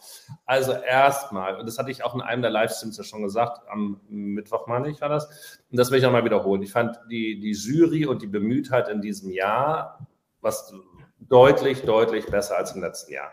Also in den letzten Jahren, äh, letztes Jahr war noch so ein Erbe von Thomas Schreiber, der hat ja bei diesem Ladislaus sonst was äh, zusammengearbeitet als Regisseur. Der hat ja, also seine Problemlösung war ja immer wegnehmen. Ja, also immer, also ich erinnere mich noch an Mael und Jonas letztes Jahr, die dann da ihren VW-Bus mitgemacht haben und gesagt haben, so wollen wir es machen, wir wollen da runterspringen, dann soll es losgehen. Dann wurde es dreimal geübt, hat nicht geklappt. Dann muss der Bus wegbleiben oder muss er auf der Bühne stehen, der darf nicht fahren. Dann ist so, damit ist der ganze Spaß weg. So. Und das war dieses Jahr anders und das möchte ich erstmal positiv hervorheben. Ladislaus Kirali, danke Iris. Ähm, es hat trotzdem nicht gereicht und das ist eben dann ein Punkt, dass die Nummern nicht, also offenbar nicht von Anfang an vollumfänglich durchchoreografiert sind. Dass nicht von Anfang an jemand auch Kameraführung, Kamerawinkel mitdenkt dass nicht von Anfang an gesagt wird, wir sind in dem Studio, wir haben die Bühne mit der Größe, dabei haben wir die Kamera, die sich bewegen kann, wir haben den Kamerakran da, wir haben noch die zwei anderen da und die können dann und dann zusammengeschaltet werden. Und dann gibt es doch offensichtlich, und das sehen wir doch nicht nur beim ESC, sondern auch bei manchen äh, nationalen Vorentscheidungen, ganz klare ähm, Abläufe, wie diese drei Minuten kameratechnisch zu gestalten sind. Und dann passiert das eben nicht. Und das kam hier schon mit dabei, dass man dann gucken muss, na, wie machen wir das eigentlich mit dem Spiegel, dass man dann die Kamera idealerweise nicht sieht. Und gestern war die Kamera wieder zu sehen. Das, klar, ich war natürlich auch sensibilisiert, aber ey, what the, also nein, Entschuldigung, aber da sinkt er in den Spiegel und du siehst die roten Lichter von der Kamera. Und im, im, so, so 20 Sekunden später siehst du, wie im Hintergrund jemand die Kamera von der, äh, den Spiegel von der Bühne schiebt. Echt? Das habe ich noch gar nicht, aber ich habe ja, nur, ich habe okay, krass. Hm. So, und dann das andere, was du ja auch schon, schon geschrieben hast, also ähm, ich lest euch gerne nochmal das mit durch. Also ich, ich war ja, äh, also aus dem Live-Blog, ähm, ich dachte mir so, als Trong anfing, ich kann jetzt nicht schreiben, Trong ein, trägt ein Glitzeroberteil und darüber im Moment noch eine weiße Jacke, die er sich jetzt runter hat. Sondern man achtet natürlich dann ja schon noch ein paar andere Sachen, weil den Rest hatten wir schon ungefähr 17 Mal vorher besprochen und irgendwie auch aufgeschrieben. Und dann habe ich mich natürlich da auch ein bisschen reingesteigert. Schaut euch das mal an, was mir so aufgefallen ist. Und ähm, da, da, da, war das eben tatsächlich auch, ähm, also es war so ein bisschen, es war wieder, dann in dem Fall vielleicht nicht regional, aber maximal Bezirksliga was dann da als Kameraschnitt ähm, oder als dramaturgische Arbeit abgeliefert worden ist. Und da bin ich auch nach wie vor jetzt auch bei Lord of the Lost genauso, was ich Mittwoch gesagt habe. Da fehlen halt die 20 Prozent oder die 30 Prozent, um aus einer guten Nummer, mit der du was machen kannst, eine exzellente Nummer zu machen. Und da möchte ich äh, Thomas Mohr äh, vom, vom NDR zitieren, der ja auch in diesem Jahr intensiv bei, bei Eurovision.de mitarbeitet. Und ich finde, man merkt das auch bei den Inhalten und dem ESC-Bezug, der da gemacht wird. Ähm, du musst in deiner Nische exzellent sein. Und dieses Jahr werden Lord of the Lost e-, extrem exzellent sein müssen, um eben gegen Kerria ähm, aus Finnland anstinken zu können oder ein Let 3. Ja, es ist nicht genau dieselbe teilweise schlagerhafte äh, Heavy Rock Musik oder so, aber es wird trotzdem so als eine ähnliche Bubble wahrgenommen. Und du musst dann da richtig gut sein, da muss halt alles sitzen. Und das hat mir gestern so ein bisschen Gedanken gemacht bei, bei Chris, ich glaube, das war bei dir, Benny, in der, in der SIA-Konferenz, ähm, dass er sagte, naja, wir wollen natürlich dann auch in Liverpool da was erreichen, aber wir werden nicht verbissen daran arbeiten. Das ist die falsche Einstellung. So, da, da, du, äh, also so habe ich es so hab ich's wahrgenommen. Das ist dann, ähm, also ja, dann wolltest du aber das rauslesen, was du rauslesen wolltest. Ähm, nee, sondern also im Prinzip so, wie er das auch schon im Hinblick auf die Vorentscheidung hier bei uns gesagt hat, nämlich, ähm, dass er jetzt nicht über den Sieg dran denkt, sondern dass sie das so gut wie möglich auf die Bühne bringen wollen, aber ähm, auch nicht irgendwie verkrampft und verbissen. Und das finde ich genau die richtige Einstellung, weil dann passieren nämlich genau solche Sachen, wie wir es zum Beispiel bei Patty gesehen haben, dass du im Zweifel verunsichert wirst sogar und so. So ist das gemeint. Das ist nicht, war nicht gemeint im Sinne von, wir machen, wir, wir lassen uns mal so treiben bis Mai. Im, ganz im Gegenteil. Er hat es explizit anders gesagt, dass im Prinzip ab jetzt äh, nächstes Wochenende einmal ein Wochenende durchschnaufen und dann geht's aber wieder richtig los. So hat er das gesagt. Wenn das anders rübergekommen ist, weiß nicht, vielleicht habe ich es auch schlecht beschrieben, aber so war es auf gar keinen Fall dann war ich da möglicherweise nicht nah genug dran. Und denn das zieht sich letztendlich durch. Das hattet ihr ja auch schon jetzt identifiziert, um jetzt nochmal auf die anderen Beiträge dann auch zu kommen. Ähm, da gab es ein paar schöne Ideen. Ähm, ich finde, man muss halt einfach dann auch mit der Inszenierung früher anfangen mit den Inszenierungsideen, den Leuten auch eine Chance geben, das auf einer ähnlichen Bühne schon mal vorher zu üben, damit die auch wissen, wo sie wann wie hingucken müssen, wenn du dann halt eben genau diesen Ablaufplan hast. Und ähm, dann reicht es eben, also erstaunlicherweise für das IKEA erst am 27. Januar äh, final wusste, dass er mit dabei ist, hat er das ja schon auch mit am besten quasi hingekriegt, dann da noch was auf die, äh, auf die Bühne zu zimmern in der kurzen Zeit letztendlich, und das hoffe ich mal oder gehe davon aus, dass der NDR das auch weiß, müssen sie halt locker mit zwei Monaten früher äh, anfangen. Und sie brauchen zwei Monate mehr Vorlaufzeit, um eben diese Beiträge auf ein internationales Niveau zu heben, dass dann eben auch die Vorentscheidungsinszenierungen schon richtig sitzen und einfach richtig gut rüberkommen. Womit wir aber dann wieder natürlich, da schließt sich der Kreis, sowas bedeutet natürlich immer, mehr Budget, wenn du irgendwo so eine Probenbühne noch aufbaust oder ähnliches. Und das bedeutet, du kannst es nicht um 22.20 Uhr versenden. Das äh, mag damit Hand in Hand gehen. Jetzt ist natürlich die Frage, ich weiß nicht, was ähm, sonst in die 20.15 Uhr Shows äh, damit investiert wird. Und das muss man jetzt nochmal ARD intern diskutieren, was dann noch an, an Budget da. Wir, wir müssen es nochmal ARD intern. Ja, das müssen die dann natürlich da äh, ARD intern diskutieren. Also, ich würde sagen, wir, ich würde sagen, wir diskutieren das ESC kompakt intern und geben das dann einfach weiter und dann wird es so. Ja, also, aber um es nochmal kurz zu machen, äh, also es ist natürlich der, der, der Giftgeger gerade gestern nochmal äh, extrem ins Fettnäpfchen getreten, wurde nochmal wieder rausgestellt worden ist, was aber eigentlich alle wissen, die in der Medienbranche arbeiten, dass es da halt auch extrem hohe Gehälter gibt. Da gibt es Gehaltszusagen, sonst welche Zusagen. Aber es ist, wir haben in Deutschland den teuersten öffentlich-rechtlichen Rundfunk der Welt, den wir uns hier leisten. Und du kannst mir nicht erklären, warum es in Estland mit anderthalb Millionen Einwohnern besser in der Lage sein sollte oder möglich sein sollte für einen Fernsehsender, der ein, ein Land abdeckt, das weniger Einwohner hatte als Hamburg, dass wir es nicht hinkriegen, genug Geld zusammenzuziehen, um eine hochkarätige Show für uns zu bezahlen, die wir auch mit die höchsten Beitragssummen bezahlen. Das, das kannst du mir nicht weismachen. Nein, aber es geht jetzt wieder sehr ins Grundsätzliche und da wissen wir ja, dass es viele Baustellen in NDR und ARD gibt, aber ja, das werden wir heute jetzt. Du, du, hast, du hast das Kosten, du hast den Kostenaspekt da aufgezeichnet. Ja. Und ich finde, der Kostenaspekt kann an dieser Stelle nicht zählen. Das, das naja, äh, deswegen habe ich, nee, ich habe ich hab, ich hab dir ja gar nicht widersprochen, ich habe dir ja zugestimmt, aber ich habe dir gesagt, mehr, also natürlich ist es wahrscheinlich immer möglich, da mehr Geld irgendwo herzukriegen, aber das wird nicht passieren, wenn der ESC-Vorentscheid weiterhin die Stellung innerhalb der ARD hat, die er jetzt gerade hat, sondern man muss den zu Prio 1 mitmachen, mit natürlich neben anderen Dingen, ja, also nicht alles andere unterordnen, aber sagen, das ist dieser eine Tag im Jahr, der ist uns auch super wichtig, der ist gesetzt im ersten 20.15 Uhr und dann wird er natürlich auch entsprechend ausgestattet. Und dann mhm. stimme ich dir voll zu und dann wird es auch natürlich anders aussehen. Und da muss man halt dann auch hoffen, dass ich eine Alex Wolfslast, Entschuldigung, wenn ich jetzt kurz nochmal dann medienpolitisch werde an der Stelle, dass ich eine Alex Wolfslast, ein äh, Andreas Gerling, dann auch ARD äh, intern dann durchsetzen können und genau diesen Punkt bespielen, ähm, den, den du gerade angesprochen hast, Benny. Ähm, ich meine, gestern waren weniger als eine Million unter äh, 14 bis 49-Jährige bei der Show dabei. Selbst bei Let's Dance, äh, die um 20.15 Uhr angefangen haben, waren es noch knapp über eine Million von dieser werberelevanten Zielgruppe. Also wir kämpfen hier mit dem linearen Fernsehen auch gegen zeitversetzte Fernsehmöglichkeiten, Netflix, Sky und you name it. Also es wird schon auch immer schwerer dagegen anzuhalten. Aber die ARD hat nur ein einziges Pfund abgesehen vom Sport, wo sie diese Zielgruppe mit erreichen kann. Das ist der ESC und dass sie dann in ihrer Krähen-Zickenwirtschaft sich nichts gönnen untereinander, ist einfach so absurd und wir werden alle damit in, in Geiselhaft genommen. Das ist echt traurig. Wir kriegen jetzt natürlich so einen Drive, wie soll ich sagen, äh, der so den Gesamteindruck auch äh, dominiert. Äh, alles in allem war es doch immer was Versöhnliches zwischendurch zu sagen, war es doch äh, im Vergleich zu den Vorjahren viel besser und es war eine unterhaltsame Show, vor allen Dingen die zweite Hälfte fand ich super. Ich habe äh, nicht verstanden, warum die Pausen äh, zwischen den einzelnen Songs äh, im ersten Durchlauf so lang sein mussten. Wenn das beim ESC kürzer geht, ne, wieso braucht es überhaupt dieses Sofa?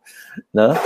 Und äh, mit Gesprächen, die äh, ist Glücksfall mal gut, mal Gesprächverlauf, äh, mal weniger gut verlaufen, abhängig vom Gesprächspartner und Thema.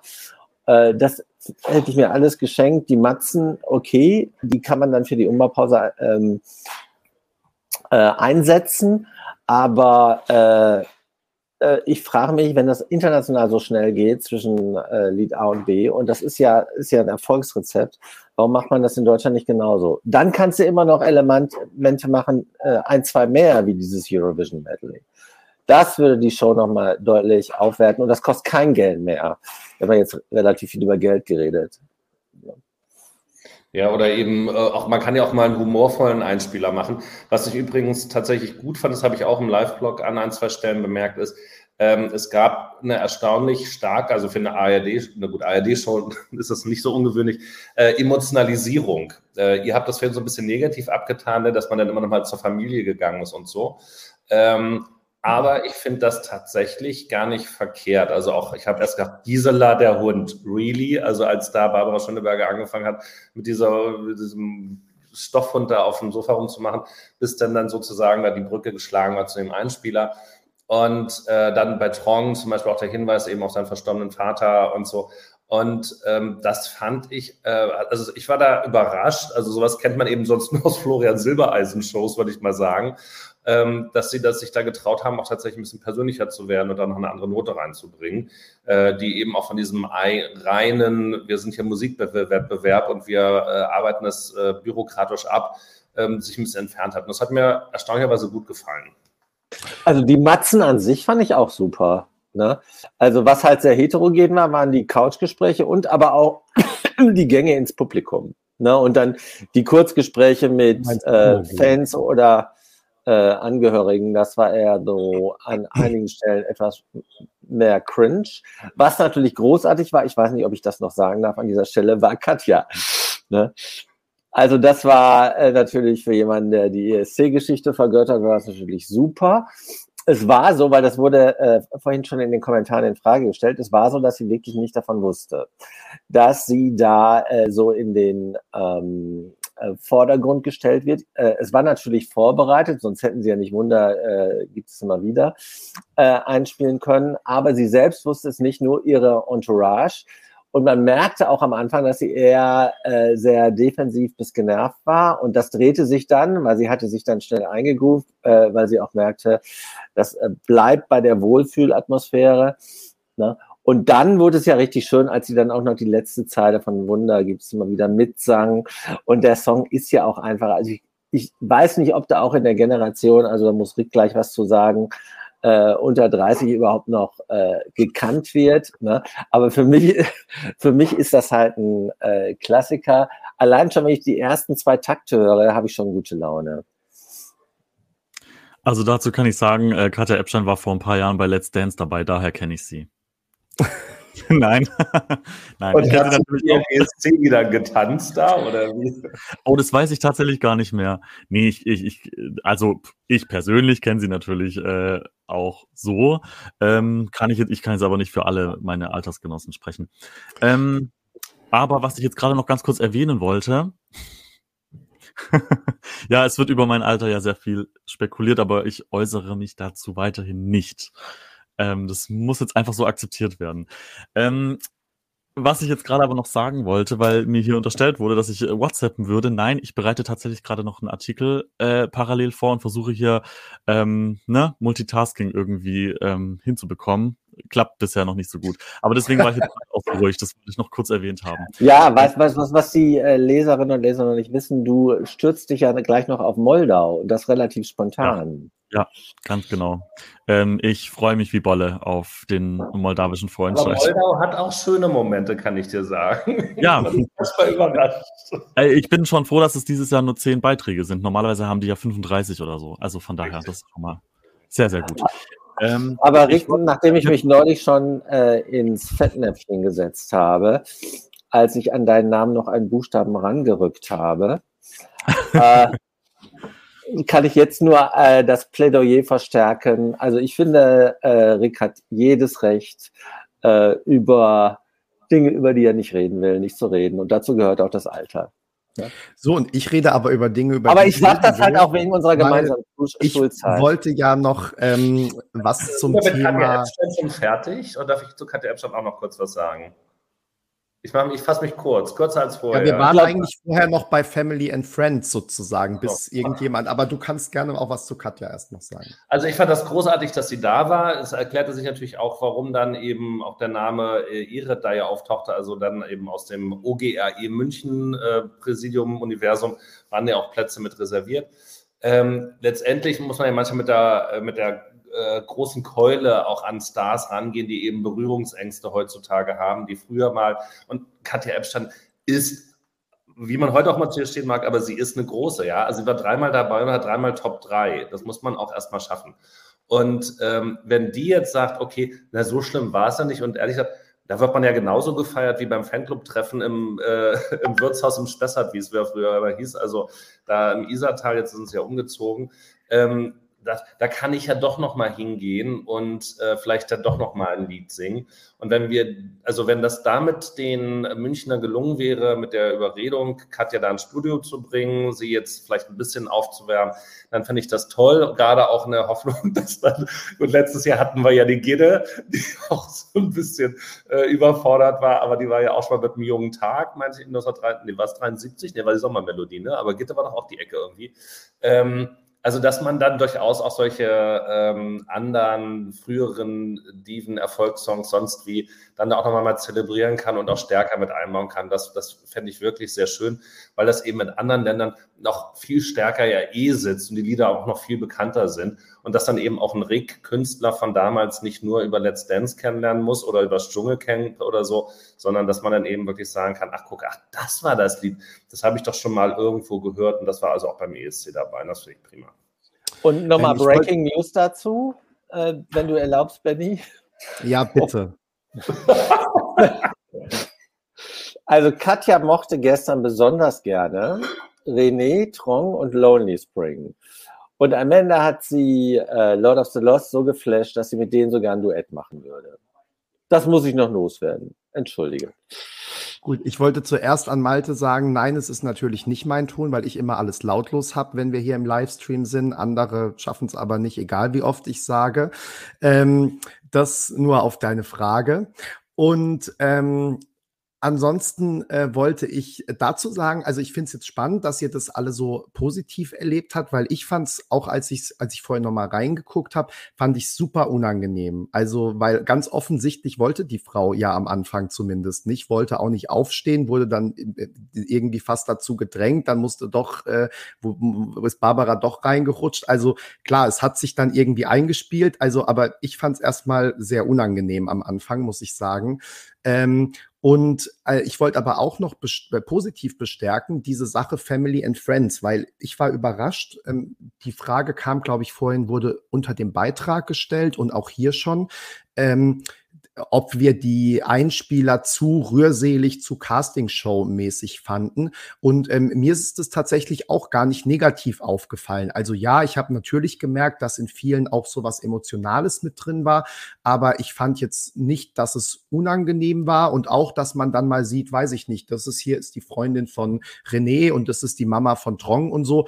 Finde ich eigentlich auch ganz witzig, fand ich ja auch letztes Jahr bei ähm, äh, Malik, als dann äh, Ricky Harris noch mit dabei war. Also ich finde, es gibt dem, Band, äh, dem Ganzen echt auch noch so einen tollen äh, Touch und deswegen, äh, das fand ich auch äh, gut und hat, das hat mich gar nicht ähm, gestört. Stimmt, ich habe das vorhin in einem Atemzug mit den ähm, immer gleichen Couchgesprächen genannt, aber gar nicht negativ gemeint, sondern das fand ich echt äh, gute Elemente eigentlich und ähm, könnte mir sogar vorstellen, dass man da ähm, so ein Einspieler auch zum Beispiel hätte einfach einen Ticken länger machen können, wenn man noch Umbauzeit braucht und ähm, dafür dann aber, weiß ich nicht, so ein Couchgespräch nur nach jedem zweiten Act oder so.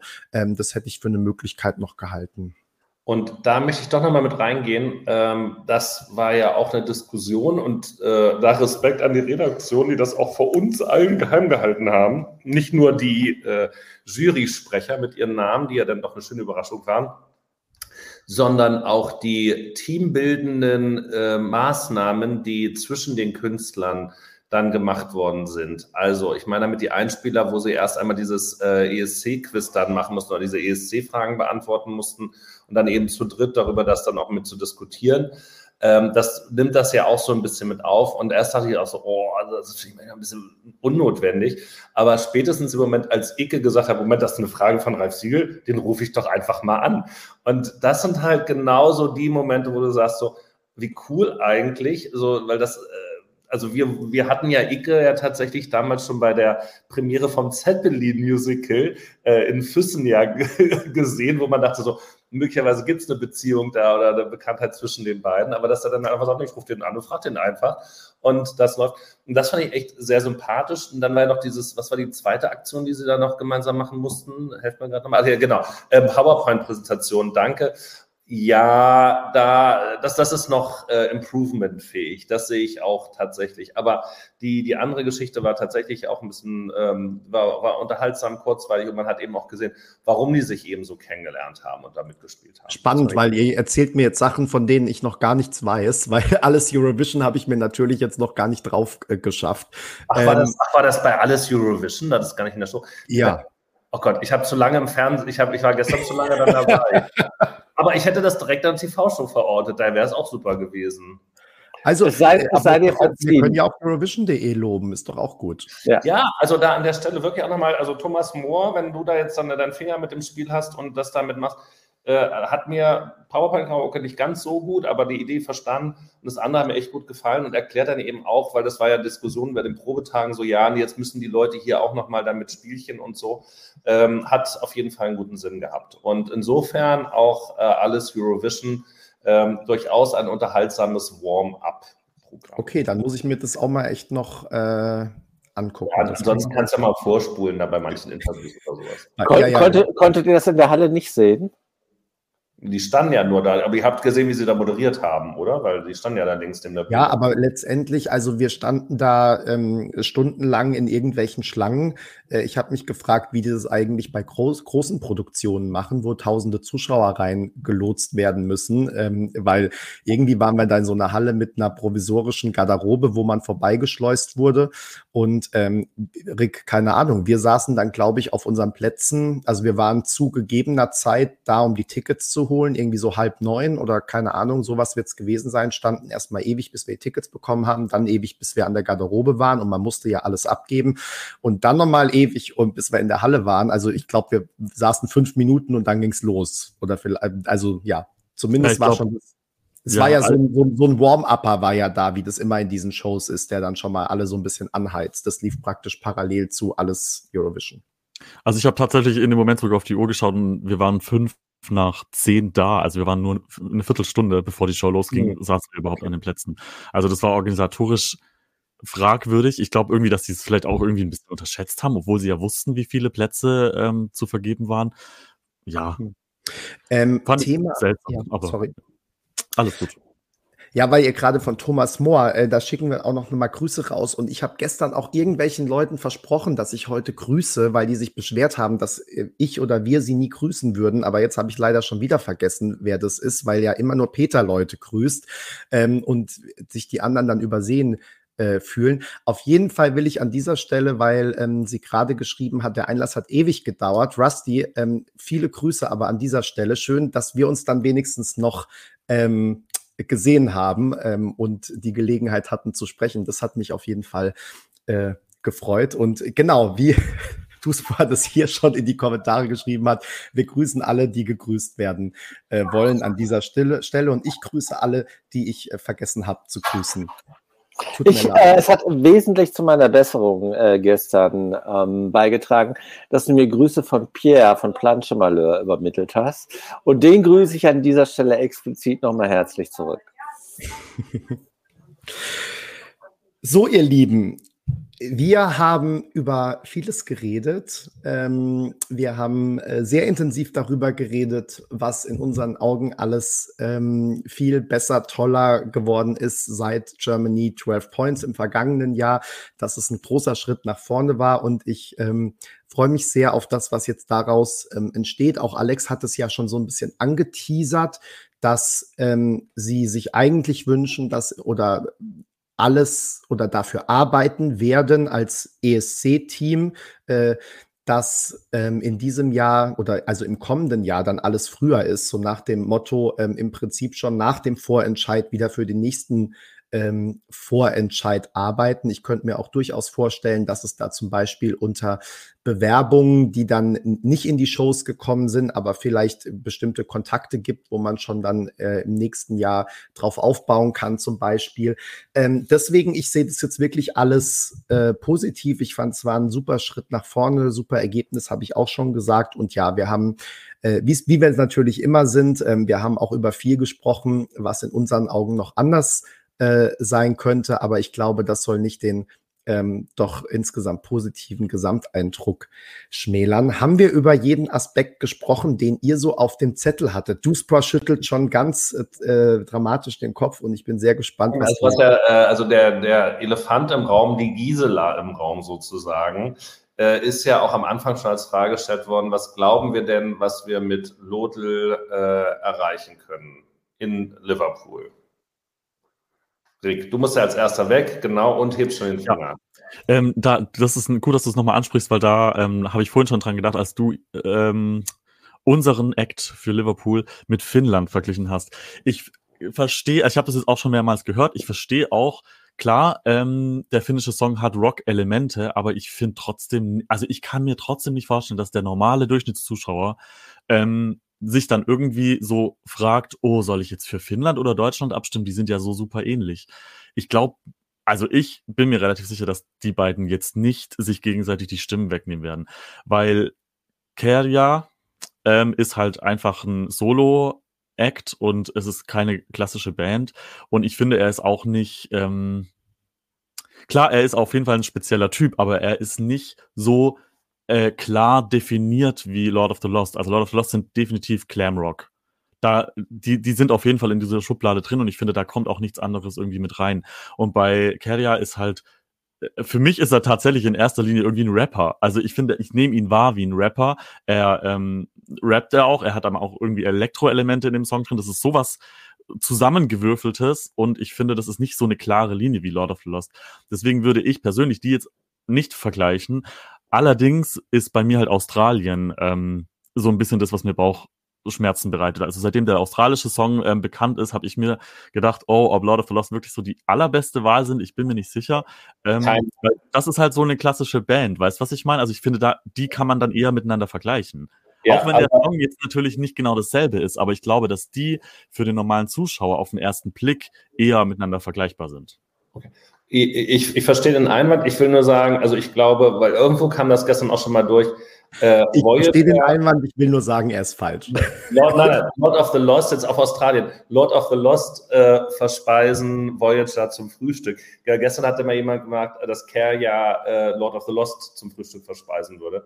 Also, äh, wenn es sozusagen wirklich jetzt eine Frage wäre nach, äh, nach einer Band-Situation, die Rock spielt, das Voyager-Angebot ist in meinen Augen es ist nicht eindeutig, es ist nicht klar, was es will oder kann. Es, es ist, das, das wabert so dahin in verschiedenen Musikstilen. Ja, äh, Blood and Glitter ist halt auch letztendlich Hardrock mit schlagerhaften Elementen, aber es ist ganz klar äh, dieser, dieser, dieser, wie heißt das, äh, Glitterpunk, nee, wie heißt das, äh, Glitter Hardrock, wie heißt das, ähm, Glamour, nein, wie heißt das? Ähm, Glamrock.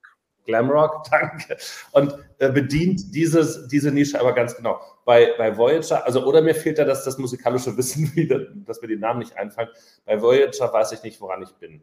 Da, da habe ich so eine, so eine bunte Tüte von irgendwas, wo ich mich nicht für entscheiden kann. Und bei, ich finde, bei Lord of Lost kriegst du ein, ein, klares Angebot von drei Minuten, die in sich schlüssig sind, die besser inszeniert werden müssen, ja.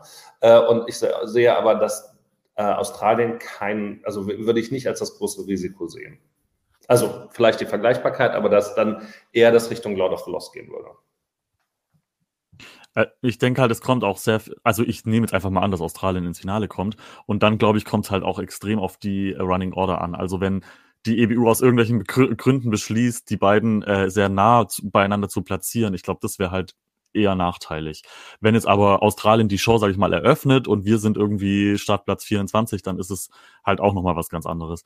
Aber ich finde halt, äh, ich finde tatsächlich auch, dass diese Diskussion eigentlich so, oh, die nehmen sich gegenseitig die Stimmen weg, eigentlich auch Quatsch ist. Also das ist vielleicht auch wieder sowas, wo was nur uns so geht, weil wir uns so intensiv damit beschäftigen. Ich weiß nicht, ob der normale Zuschauer da wirklich so denkt, weil ähm, wenn zum Beispiel 2021, da hat man ja auch nicht gesagt, oh Gott, da ist jetzt Zypern mit El Diablo und Israel ist auch eine Pop-Dance-Nummer von einer Frau gesungen, die nehmen sich gegenseitig die Stimmen weg.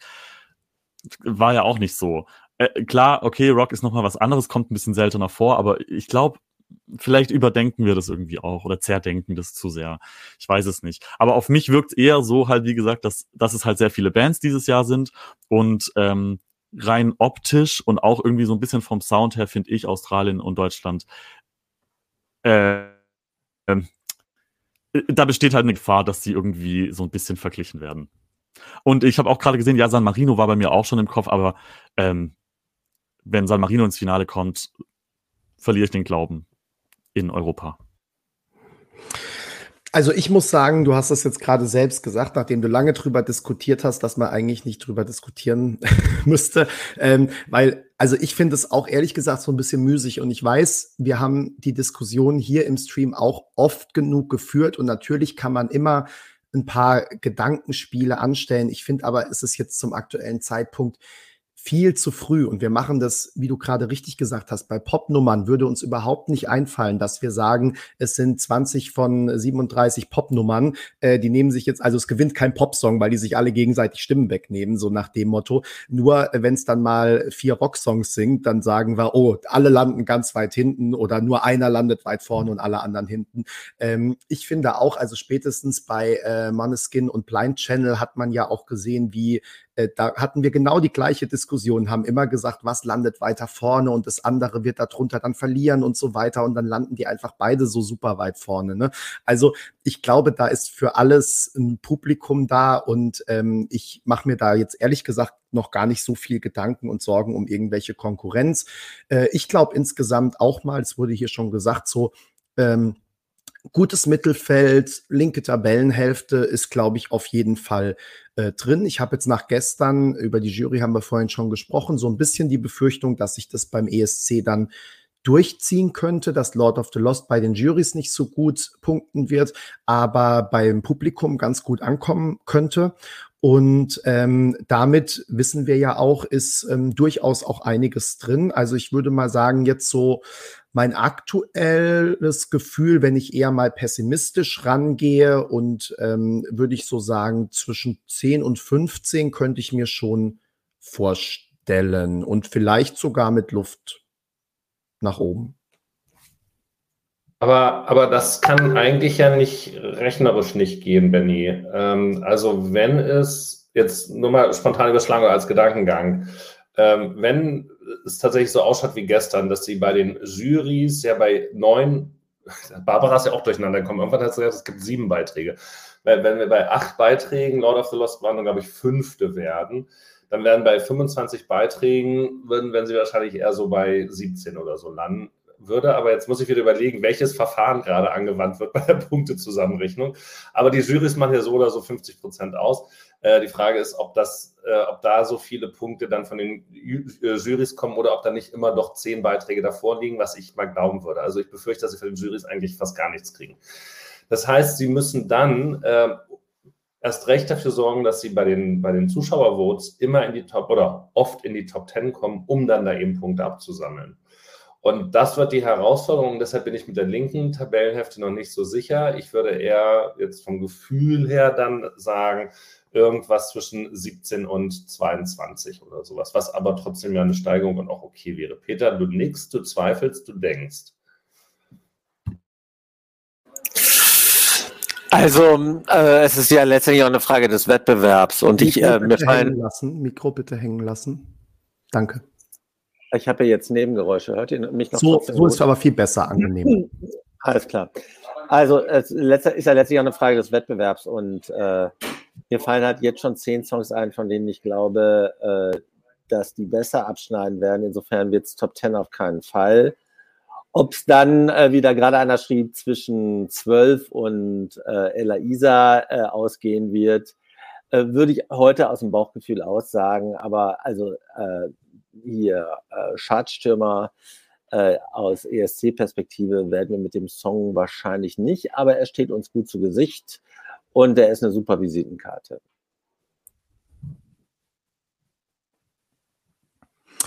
Hast, sag, sag noch mal ganz kurz, ich war jetzt mit Kommentarschreiben beschäftigt. Was hast du jetzt für eine Platzierung gerade gesagt?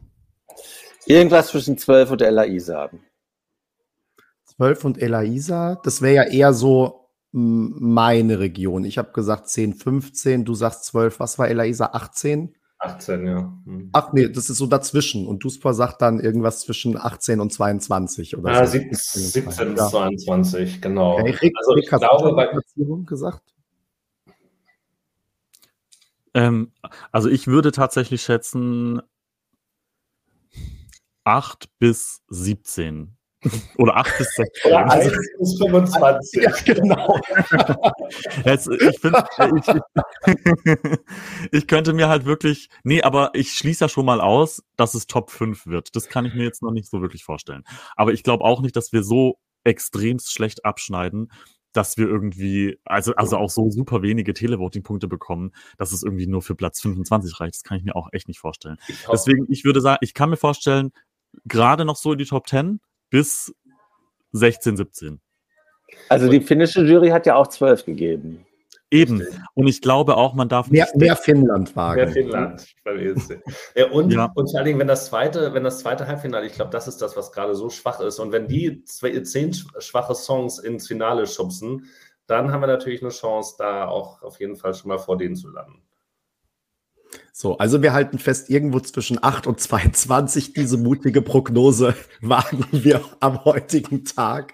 Aber ja, es ist ja wirklich sehr früh. Wir werden noch einige Prognosen äh, raushauen. Und man hat ja auch jetzt gesehen, ähm, ja, je länger dann auch irgendwie, wenn geprobt wurde und so, also es ändert sich ja immer noch mal was. Das heißt, ähm, äh, aktuell ist natürlich alles noch ein bisschen Stochern in den Nebeln von Norwegen.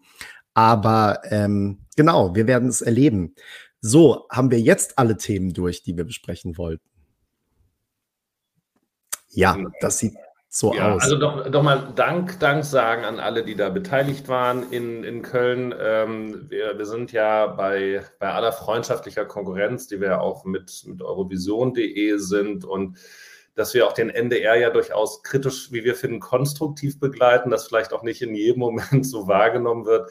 Äh, so begegnen sie uns ja dann doch, äh, wenn wir nicht gerade aus der Kantine rausgeschmissen werden oder von woanders ähm, dann doch ja professionell und zugewandt. Und ähm, das hat, denke ich mal, die Arbeit jetzt auch in den letzten drei Tagen in Köln für uns sehr angenehm gemacht. Und ähm, an der Stelle auch, ich glaube, wir als, äh, als Team haben da, glaube ich, echt sehr, sehr gut äh, performt und euch da ja auch ein, ein, umfangreiches Angebot gemacht, eine Vielzahl. Äh, Lord of the Lost haben wir selber auch dann gepostet, ich glaube vorgestern schon so, äh, oder ja genau, vorgestern. Das ist das, äh, was ihr morgen in der ARD von uns erleben könnt. da war dann, war dann eben unsere Beschreibung der Probe mit verlinkt. Also wir scheinen da dann doch ein ziemlich transparentes Angebot zu machen hoffen wir, dass der NDR nicht noch stärker auf die TikTok-Schiene geht und uns aus den Proben in Zukunft ausschließt und alles TikTok überlässt. Aber in der Zwischenzeit äh, machen wir das natürlich gerne und haben dann auch natürlich viel Spaß und Freude dran, mit euch dann auch darüber zu sprechen und dann zu solchen Ergebnissen zu kommen, wie wir sie jetzt vorliegen haben. Schöne Worte, ich kann gar nicht mehr sagen. Ich schließe mich dem Dank vollumfänglich an. Danke für eure vielen lieben Kommentare, auch immer wieder über alle Kanäle, äh, in denen ihr euch dann für unsere Arbeit bedankt. Das tut auf jeden Fall auch immer äh, gut in so einer ähm, stressigen Phase oder wenn auch manchmal ja äh, blödes Feedback oder Kommentare kommen, ähm, dann zu wissen, dass manche es echt gerne ähm, sich durchlesen und anschauen. Das ist schön. Und auch gestern, man muss ja wieder sagen, äh, Rick in der Halle, ne, ist immer toll, wenn dann Leute kommen und sagen, hier, ihr seid doch die von ESC Kompakt und danke für eure Arbeit. Ähm, da, ja, das ist einfach wirklich schön, so ein Feedback dann ähm, zu bekommen. Und dann ist auch irgendwelcher äh, Stress oder irgendwelche äh, sanmarinesischen Live-Blogs, die man zwischendurch machen muss, ist dann wieder ähm, vergessen, sondern ähm, genau, das ist einfach schön, wenn man merkt, Wobei, dass, dass es anderen Leuten auch was bedeutet. Rick, du willst noch was sagen? Ja, mir ist gestern übrigens aufgefallen, dass ich ähm, deutlich seltener angesprochen werde als ihr. Und ich glaube, das liegt immer noch an meinem schlechten Ruf hier. Also, ähm, ich bin wirklich. Ja, die denken, sie kriegen gleich Kritik zu hören, wenn sie. Das liegt daran, dass du dein Alter nicht preisgeben willst. Ja. Dein Alter, dann läuft das. Ja, oder die denken, ich, ich, ich äh, bewerte jetzt ihr Outfit und mache es rund. So, also ist wirklich nicht so, das ist nur beim ESC so. Also, wenn ihr mal beim ESC antreten solltet, dann müsst ihr mit meiner Kritik rechnen. Aber so ganz normale Menschen, äh, ich bin nett und ihr dürft gerne äh, zu mir kommen und mit mir reden. Also ich weiß nicht. Nur zur Info. Kann natürlich auch sein, dass ich einfach nicht so bekannt bin wie ihr, die das schon deutlich länger macht. Du, aber du kommst ja immer öfter in den Livestream und insofern wissen die Leute jetzt auch, wie du ja. aussiehst. Ähm, schön, dass ihr ähm, wieder alle hier mitgeschaut und mitkommentiert habt. Vielen Dank an Duspor, Peter und Rick und an alle, die äh, in den letzten Tagen mitgearbeitet, mitgeholfen, ähm, mit unterstützt haben. Ähm, genau, an dieser Stelle, äh, weil gerade schon nach Purzelbärchen gefragt wurde, ähm, auch mal einen lieben Gruß an alle unsere Co-BloggerInnen und ähm, Genau. Äh, ja, wir, Berenike, komm mal wieder zu uns in den Livestream, bitte. In diesem Sinne, euch noch einen schönen Samstag, einen schönen Sonntag und wir sehen uns dann wieder am Montag zu bekannter Zeit um 19 Uhr, richtig? Ja, super. Bis am Montag. Macht's gut. Ciao.